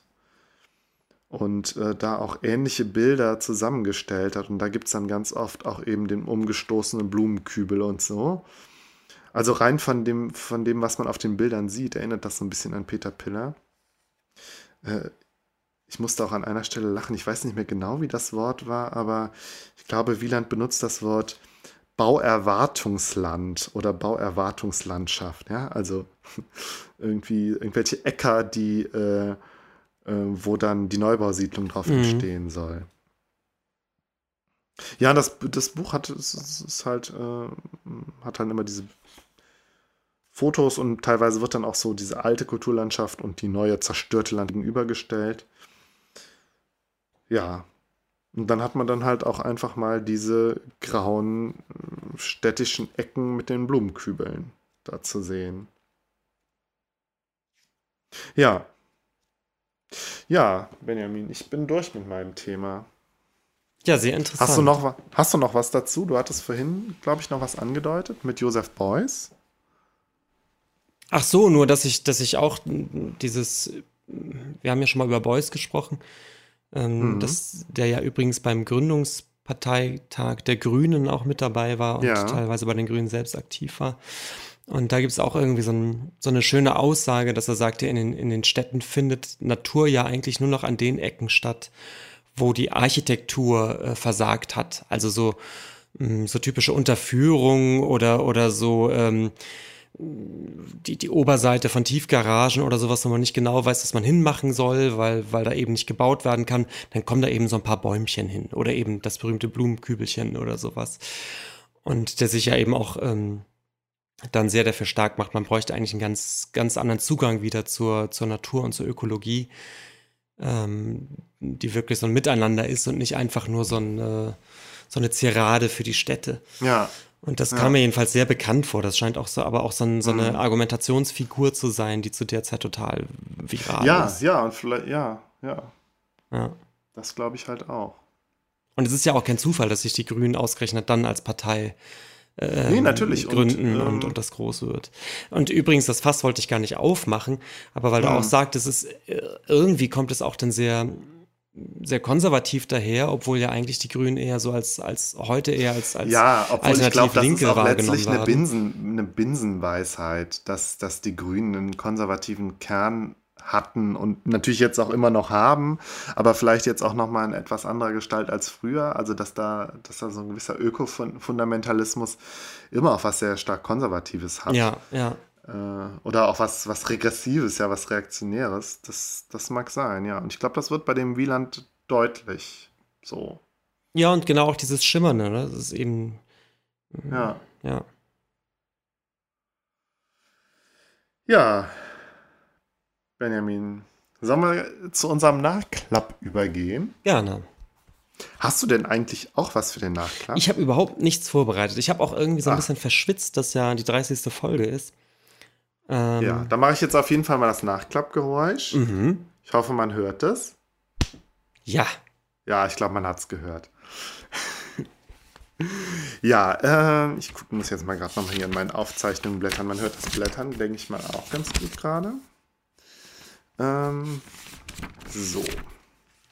Also, ähm, erstmal wollte ich gerne ein paar Hörer begrüßen, weil in der letzten Zeit haben sich bei Twitter einige äh, Leute sozusagen zu Wort gemeldet und bekundet, so, dass sie uns hören. Und zwar die Annika Hofschröer, der Tobias Wissmann, ähm, dann weiß ich nicht genau, wie er heißt, bei Twitter K. Backhaus äh, und äh, einer der Podcaster äh, von äh, dem 1024 Podcast, der insbesondere unsere Folge über den Fußball hören wollte. Da bin ich ja mal gespannt. Ich vermute mal, es wird ein Fußballfan sein, der sich vermutlich auch besser in der Materie auskennt. Und da bin ich ja gespannt, ähm, ob der noch irgendwas Kritisches zu sagen hat zu unserer mhm. Folge. Ähm, ja, ich habe in letzter Zeit und, äh, ganz viele neue Podcasts entdeckt, habe ich ja vorhin schon anklingen lassen. Ähm, insbesondere halt Filmpodcasts. Ähm, und ich habe auch das Gefühl, es ist auch gerade, ich glaube, im letzten Jahr sind so viele neue Podcasts aus dem Boden geschossen, die so, ähm, ja, wie Young in the 80s das vor allen Dingen vormachen, aber halt auch vor allen Dingen äh, Radio Nukular die hörst du ja auch, glaube ich, ne? Mm, nee, ja, mal reingehört, aber mhm. nicht regelmäßig. Ähm, ich bin ja eher bei der Medienkuh. Ähm, okay. also ich glaube einfach so ein, so ein, so ein, ich würde es mir jetzt mal umschreiben als Dude Bro Nostalgie, Jugendnostalgie Laber Podcast. So. Also Typen um die 30 äh, setzen sich zusammen und unterhalten sich über die Popkultur ihrer Jugend. Und das ist, glaube ich, das ist total grassierend. Also da schießen die Podcasts nur so auf den Boden. Ich, äh, ja, und wie, wie ich jetzt gerade mit meinem Thema gezeigt habe, sind wir ja auch nicht so ganz fern davon. Ähm, und viele der Podcasts, die ich entdecke, entdeckt habe, die jetzt neu entdeckt habe, zählen dazu und einige mag ich auch sehr gerne. Ähm, und äh, obwohl ich äh, Radio Nukular ja nicht höre, habe ich glaube ich auch schon mal äh, gesagt, dass ich äh, die ja nicht so gerne mag. Ähm, ja, Filmpodcasts, da würde ich vor allen Dingen den Sophie Fee Berlin Podcast entdecken. Sophie Fee steht für Sonderschule für Film und Fernsehen. Okay. Und das sind halt zwei, ein Mann und eine Frau, die äh, sind, glaube ich, beides Drehbuchautoren und sie zerpflücken halt irgendwie die so, so, so äh, Trash-Filme oder also schlechte Filme einfach. Und das ist super witzig. Also, das ist, die beiden haben eine super Dynamik, sind beide total eloquent und witzig. Und ähm, also auf die, ich finde, worüber sie jetzt gerade sprechen, äh, das ist gar nicht so, so, so wichtig, aber es ist halt einfach total witzig. So, manchmal fangen sie auch plötzlich an zu singen oder so. Und äh, ja, die haben eine super Dynamik. Und ich finde, das macht ja auch immer den, äh, die Güte eines Podcasts aus. So. Ähm, dann habe ich ja den Popkulturfunk ähm, schon empfohlen. Ich weiß gar nicht, ob die einen RSS-Feed haben. Auf jeden Fall einfach mal googeln, Popkulturfunk. Ähm, ja, 1024 Podcast habe ich schon erwähnt. Die sind auch eher so ein Laber-Podcast über alle möglichen Themen. Höre ich auch. Habe ich jetzt auch reingehört und fand es ganz gut. Runaways heißt ein anderer Podcast, den ich jetzt angefangen habe zu hören, wo auch ein Mann und eine Frau hier auch, glaube ich, aus NRW über äh, vor allen Dingen über Videospiele und alle anderen möglichen äh, popkulturellen Dinge noch reden. Äh, dann will ich noch ganz schnell den Das Alles Podcast erwähnen und die Eskapisten, die ich auch vorgestern erst entdeckt habe. Irgendwie hatte ich so ein, hatte ich so ein, äh, äh, weiß ich nicht, plötzlich bei Twitter ganz viele neue Podcasts entdeckt und bin jetzt gerade auch so ein bisschen im Nachhörfieber. Ähm, vielleicht als einzelne Folge will ich noch erwähnen vom, Rücks von der, vom Podcast Die Rückspultaste. Der geht auch so in die Richtung so Retro-Nostalgie-Podcast, ist aber so ein bisschen, ja, angenehm unaufgeregt, also so ziemlich, so eher so ein bisschen so ruhigere Töne und äh, sehr angenehm zu hören, finde ich. Und die haben die erste Folge, sprechen die über die Serie Alf. Ah. Und zwar total ausführlich und schön mit Tonbeispielen und also so, so ja, hat mir total gut gefallen. Also große Anhör Anhörempfehlung. Ähm, und wo ich ja vorhin schon gesagt habe, dass der Popkulturfunk über Tschernobyl spricht, ein Thema, was ich gerne auch im EU-Gespräch besprochen hätte, ist, äh, ist, mir dann heute Morgen erst aufgefallen, dass äh, der Podcast Archivtöne, was auch ein, ein Filmpodcast ist, die sprechen in Folge 10 unter anderem äh, über den Film Adaptation. Ähm, über den ich auch gerne mal gesprochen hätte, aber ich glaube, das spare ich mir jetzt auch, weil die das sehr schön und sehr ausführlich machen. Also auch eine Anhörempfehlung. Ja, das waren meine Podcast-Empfehlungen. Mhm. Dann habe ich noch Nachträge zu einigen letzten Folgen, das hatte ich ja auch schon angekündigt. Ähm, bei Twitter habe ich gesehen, dass ähm, ich habe einen Tweet äh, abgesetzt äh, mit einem Link auf ein Radiogespräch mit Klaus Teweleit, über den wir ja in der Fußballfolge gesprochen haben. Und interessanterweise dieser Tweet ja, scheint irgendwie so, so gut angekommen zu sein. Also neun Leute haben den geretweetet. War ich ganz erstaunt, also wie, wie die auch darauf gekommen sind. Und ja, habe ich mich auf jeden Fall gefreut. Dann habe ich noch zwei Nachträge zu zwei Folgen von uns, wo ich das Gefühl habe, wir haben über äh, Personen gesprochen und hätten dann aber eigentlich immer noch über, andere, äh, über eine andere Person sprechen müssen. Nämlich wir haben ja in Folge 9 über den Kunstfälscher Wolfgang Beltracchi gesprochen. Mhm. Und ich finde, da hätten wir auch gut noch jemand anders erwähnen können, nämlich äh, Gerd Postel. Gerd Postel ist, äh, glaube ich, der berühmteste noch lebende deutsche Hochstapler. Sagt er dir was, Benjamin? Der hat nämlich in deiner Heimatstadt auch gewirkt. Ich glaube, also, äh, der hat in einer war da nicht äh, Psychiatrie? Äh, genau, ja. Also kann man alles bei Wikipedia nachlesen. Ich finde ihn jetzt als Person auch nicht so interessant, aber eher als Phänomen, dass er nämlich ähnlich, du, du hast ja gesagt, dass der bei Traki so ein bisschen gehypt wurde. Und äh, daran hat sich ja so ein bisschen auch deine Kritik orientiert. Und bei dem Gerd Postel, finde ich, ist es ähnlich. So. Ähm, also er hat halt als Psychiater, sie hat es als Psychiater ausgegeben und in der Psychiatrie, Psychiatrie gearbeitet. So, jetzt schreibt die Wikipedia. Ähm, der Werdegang Postels und die ihm betreffenden Strafprozesse zogen breite öffentliche Aufmerksamkeit nach sich. Der Hochstapler war Gast in einer Vielzahl an TV-Formaten. Seine Geschichten wurden in unzähligen Interviews zu beleuchten versucht. Postel gab ausverkaufte Lesungen. Die als Bloßstellung des Psychiat Psychiatriebetriebs gesehene Darstellung Postels fanden Beifall, nicht zuletzt in der Antipsychiatriebewegung. Ja, manchen gilt Postel als Kult. Andere sähen den Fälscher und Betrüger lieber heute als morgen in Sicherheitsverfahrung. Ja, also vielleicht ähm, als Fall vergleichbar mit dem Beltracchi, dass so, so Leute, die irgendwie so hochstapelnd oder betrügend äh, ja aufgrund der, der, weiß ich nicht, der Entlarvung von gesellschaftlichen Strukturen, die sie irgendwie so so äh, auslösen, dass sie deswegen irgendwie beliebt sind. Keine Ahnung. Mhm. Ich weiß es ja, nicht. obwohl bei, bei beiden ja dieser, dieser Mechanismus ist, dass die da anscheinend, ähm, so wie Beltracchi ja endlich das dekadente Kunstsystem äh, vorgeführt hat, ja. so ist das ja anscheinend äh, eben bei dem Postel so, dass jetzt, dass man sich die Hände reiben kann, weil er äh, endlich die Psychologie als Pseudowissenschaft äh, ent, enttarnt hat. So, also die Psychiatrie. Ein, äh, die, genau, Psychiatrie, die Psychiatrie. Ja. Und das ist ein ähnlicher, ja, ähnlicher ja. Mechanismus, auf den Leute dann sofort reagieren und das gut finden. Ja, was ja auch, ich meine, die Psychiatrie ist ja nun mal auch ein, ein ja, um es nett zu sagen, schwieriges Feld, so, ja. Und das zu entlarven oder das da irgendwie zu so einer Entlarvung beizutragen, ist ja auch irgendwie interessant. So. Und ich meine, die Antipsychiatriebewegung muss man auf jeden Fall auch ernst nehmen. Ja? Aber ich weiß nicht, ob man so einen Gerd Postel dann so verklären muss. Das, mhm. das weiß ich nicht. Keine Ahnung.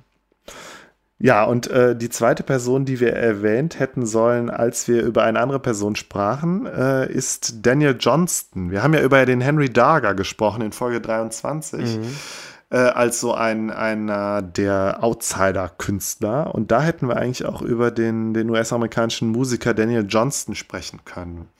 Über den weißt du auch ein bisschen was, oder? Mm, ja, also minimal. Ich habe äh, auf jeden Fall mit jemandem gesprochen, der bei einem Konzert war vor einigen Jahren. Ja. Und sagte, das war, war schon ein bisschen unheimlich. Der ist Autist, glaube ich. Oder hat oder eine Borderline? Ja, ich glaube, es ist auch wieder nicht so ganz klar. Also ist auf jeden Fall, da ist auf jeden Fall irgendwie ähm, liegt vielleicht eine psychische Störung vor. Ich weiß es auch nicht so genau. Also ich habe mich jetzt auch nicht näher mit Daniel Johnston auseinandergesetzt. Aber ich weiß, ein, ein, Freund von mir früher hat den, ja, fand den ganz toll, hat den sehr verehrt. Okay. Und ist halt einfach ein, ja, eine, eine krasse, krasse Person, so, weil er halt so, ja, so seltsam wirkt irgendwie und so zurückgezogen lebt und ja, so ein schüchterner Typ einfach auch ist. Und der hat mich sehr an den Daga erinnert. Ja, also das war auch übrigens der bittere Beigeschmack dieses Konzertbesuchs, dass der sich auf der Bühne sichtlich unwohl fühlte. Ja. Ähm, und man das Gefühl nicht los wurde, dass der so plattenfirmenmäßig dann doch auch arg auf die Bühne geschoben wird. Ja. Das, das weiß man nicht, ob es wirklich so ist, aber das war wirklich genau, so ich habe das jetzt auch nicht weiter recherchiert. Ich wollte eigentlich nur den Namen mal erwähnen, ja. genau wie ich den Namen Gerd Postel erwähnen wollte. Ja, kann man alles äh, nachlesen bei Wikipedia oder sich äh, irgendwie an Konzerte angucken bei YouTube. Da gibt es bestimmt was zu gucken. Mhm. Jetzt habe ich noch äh, was zur Folge 27, zu unserer Fußballfolge, nämlich letztlich, äh, letztens habe ich im Bahnhofskiosk die neue, das neue Magazin Sokrates gesehen, äh, ein ähm, philosophisches Fußballmagazin. Ach, tatsächlich. Ja. Okay. So viel zum Thema Fußballkultur und Fußballintellektuelle. Ja. ja, also es scheint in die gleiche Kerbe zu hauen wie Elf Freunde. Ist äh, ursprünglich, äh, also kommt aus der Türkei, das Magazin. Und die versuchen jetzt in Deutschland anscheinend auch Fuß zu fassen mit, äh, mit, ja, mit so einer Verbindung von Fußball und ja, philosophischen Fragen oder kulturellen Themen. Ich, ja, ich hatte schon überlegt, es zu kaufen, aber ich glaube, es ist, es ist nicht billig. Außerdem haben wir das Thema Fußball ja auch hinlänglich besprochen. Ich habe mir jetzt äh, die beiden länglichen Kommentare angeguckt, die äh, dann doch äh, unter unserer Fußballfolge standen. Die haben wir ja schon, ich habe ja schon äh, mehrmals angekündigt, dass ich da nochmal drüber sprechen wollte. Ja. Ja, die, äh, der, äh, ein Kommentar ist von a.pollex, also richtigen Namen weiß ich nicht. Ähm, ja, und ich glaube, ah, Pollex ist auch Fußballfan. und ähm, er, er, sagt einmal, dass er es ganz, dass er es irgendwie interessant findet, von, von zwei unbeleckten, fußballtechnisch unbeleckten Menschen was über das Thema zu hören. Ähm, er betont nochmal, dass Fußball auf jeden Fall auch was Verbindendes hat. So, das haben wir, das haben wir ja beide durchaus auch so gesehen. Mhm. Obwohl wir es ja ein bisschen kritischer gesehen hat. Und äh, dann sagt er noch, und den Einwand finde ich tatsächlich interessant, wenn wir irgendwie von der ganzen Männlichkeit auch problematisieren, das habe ich ja gemacht, dann ähm, hätten wir ja eigentlich auch so Sportarten wie Eishockey oder, weiß ich nicht, American Football oder so erwähnen können. Klar. Wo es noch viel krasser abgeht. Aber das sind einfach nicht so. die Leitsportarten der Deutschen. Also Fußball ist ja doch Ja, das, ja natürlich, hier. genau. Ja, und dann ist mir auch eingefallen, dass es ja immer so heißt, dass äh, Soccer, also der, der europäische Fußball, wenn man so will, in den USA ja auch, glaube ich, eher als so das für die Weicheier gilt, oder? Ah, das weiß ich nicht. Finde ich interessant. Also das ist, das ist so ein, so ein, so ein, weiß ich nicht, so ein Urban Legend. Okay, kann ich nichts zu sagen. Mhm. Ja, dann betont er halt auch nochmal die, äh, die besonderen Eigenarten, die besonderen sportlichen Qualitäten auch des, von Fußball, also wie Fußball funktioniert. Kann ich nicht zu sagen, glaube ich ihm aber gerne. Also ich hoffe, das ist auch, das ist auch ähm, in, in der Sendung, äh, Quatsch, in der Folge so rumgekommen, dass ich dem Fußball ja durchaus einiges zugestehe, was ich selber nicht verstehe, wo ich aber glaube, dass es da ist. Mhm. So, also, dass, ne, dass ich eine Faszination von Fußball äh, äh, mir zumindest intellektuell vorstellen kann. So. Mhm. Ähm, ja, und dann äh, schreibt er noch was, das lese ich jetzt mal vor, weil das, äh, weil das schwer zusammenzufassen ist. Wenn ihr den Fußball als Spiegel der Gesellschaft betrachtet und feststellt, dass dies früher ein Unterschichtensport war, eben weil der Underdog den Favoriten häufiger besiegen kann als in anderen Sportarten, was sicher richtig ist, dann aber konstatiert, dass sich das Phänomen Fußballfieber sozusagen in der gesellschaftlichen Formation hochgearbeitet hat, also heutzutage in nahezu allen Schichten verbreitet ist, was sagt uns das über die Dynamik in unserer Gesellschaft? Gibt es vielleicht einen Zusammenhang zum Absturz der sogenannten Mittelschicht, die eine Identifikation mit dem Underdog erst ermöglicht? Ja, das ist eine soziologische Frage. Interessant. Kann ich jetzt auch so erstmal nichts zu sagen, aber könnte man drüber nachdenken. Mhm. Ja. Ähm, zweiter Kommentar. Also erstmal vielen Dank für den, für den langen Kommentar, der äh, ja auch sicher noch mal was äh, äh, ähm, uns da auch sicher noch mal so ein bisschen bereichert hat. Und ich denke halt die ganze Zeit, ja, ach, ich hätte gerne äh, die Gesprächspartner dann auch während der Diskussion gehabt, weil ich ja ganz oft auch gemerkt habe, ah, ich komme so nicht weiter an einigen Stellen. Ja, aber ähm, umso cooler, dass wir das dann jetzt als Kommentar noch haben. Ähm, der zweite Kommentar ist von Jakob, der übrigens, wie ich bei Twitter letztens rausgefunden habe, hier äh, auch aus der Ecke kommt. Ähm, nee, er schreibt auch nochmal über die Homophobie, wo, wir, wo ich ja, glaube ich, gesagt habe, dass mich das ganze Thema Homophobie im Fußball gar nicht so sehr interessiert. Ähm, und er sagt aber, ja gut, das ist, das ist letztlich ein, also er sieht das als Spiegel der Gesellschaft, die Homophobie im Fußball. Und mm, er sagt auch, das könnte, könnte man als Zeichen von Fortschritt auch äh, interpretieren, wenn Coming Out äh, im Fußball ähm, häufiger, also möglich und häufig wird. So. Na klar. Als ein, ein Zeichen so. so. Das, was vielleicht also ein bisschen so eine, wie sagt man denn, so ein. Mh, mm, was sagt man denn so? Wie, wie sagt man? Leuchtfeuer? Nee, es gibt doch so einen Begriff, der mir jetzt nicht einfällt. Hm. Naja, auf jeden Fall so ein, so, so ein Symbolcharakter halt, so ein Vorbildcharakter halt hätte. Mhm. Ähm, ja, und dann äh, erwähnt er halt auch noch, dass, dass es im, im Frauenfußball irgendwie ganz anders ist, wenn es irgendwie um Homosexualität ist. Da ist irgendwie, wird das Lesbischsein von vielen Spielerinnen irgendwie gar nicht problematisiert. Das, ich meine, das ist, das ist interessant. Ja, tatsächlich, wenn es irgendwie voll der Skandal wäre, irgendwie, ja, wenn, wenn, wenn sich ein männlicher Fußballer outet, ist das irgendwie bei Frauen nochmal was anderes. Mhm. Und das, daran sieht man natürlich aber auch, wie wie gesellschaftlich unterschiedlich das aufgeladen ist. So. Die Homosexualität bei Männern und bei Frauen und wie, ja, vielleicht könnte man auch einfach sagen, wie wenig, äh, also der Frauenfußball da dann auch weniger beachtet wird. So. Ich, ich merke gerade, ich kann mich nicht, ich kann mich nicht mehr so ganz so gut ausdrücken, weil es schon so, wir haben jetzt schon so lange gepodcastet. Ähm, ja, ich glaube, das, das, das waren dann auch so die wichtigen Sachen äh, aus den beiden Kommentaren. Ähm, ja, äh, ich gucke noch mal gerade auf meine äh, die Liste, die ich mir im Handy gemacht habe zu äh, den Nachklappen, aber ich glaube, das war jetzt alles, was ich sagen wollte. Okay, ich habe nämlich gerade gesehen, so richtig lang ist ja unsere Spezialfolge gar nicht her, wo wir ja einige Themen nochmal geupdatet genau, ja, haben. genau. Seitdem war gar nicht so wahnsinnig viel. Mir fällt auch gerade nichts ein. Ich hatte gerade mal die Folgen offen. Nö. Ah ja, ich wollte ja eigentlich noch recherchieren, wie das Buch von Doris Lessing und Paul Auster heißt. Habe ich aber vergessen vergessen zu recherchieren. Okay, und ich wollte ja auch noch mal ja. was zu Andreas Gurski nachliefern, weil ich dann einen interessanten Aufsatz gefunden habe, aber den habe ich noch nicht gelesen. Also auch, okay. Äh, das findet später noch mal statt. Ja, ist ja nicht unser letzter Nachklapp und es ist vor allen Dingen auch nicht unsere letzte Nuller-Folge. Richtig. Ja, ich glaube, ich bin jetzt wirklich leer geredet. Ich merke es gerade. Gut. Bis zum nächsten Dann, Mal. Äh, bis zum nächsten Mal. Tschüss. Genau. Tschüss. Música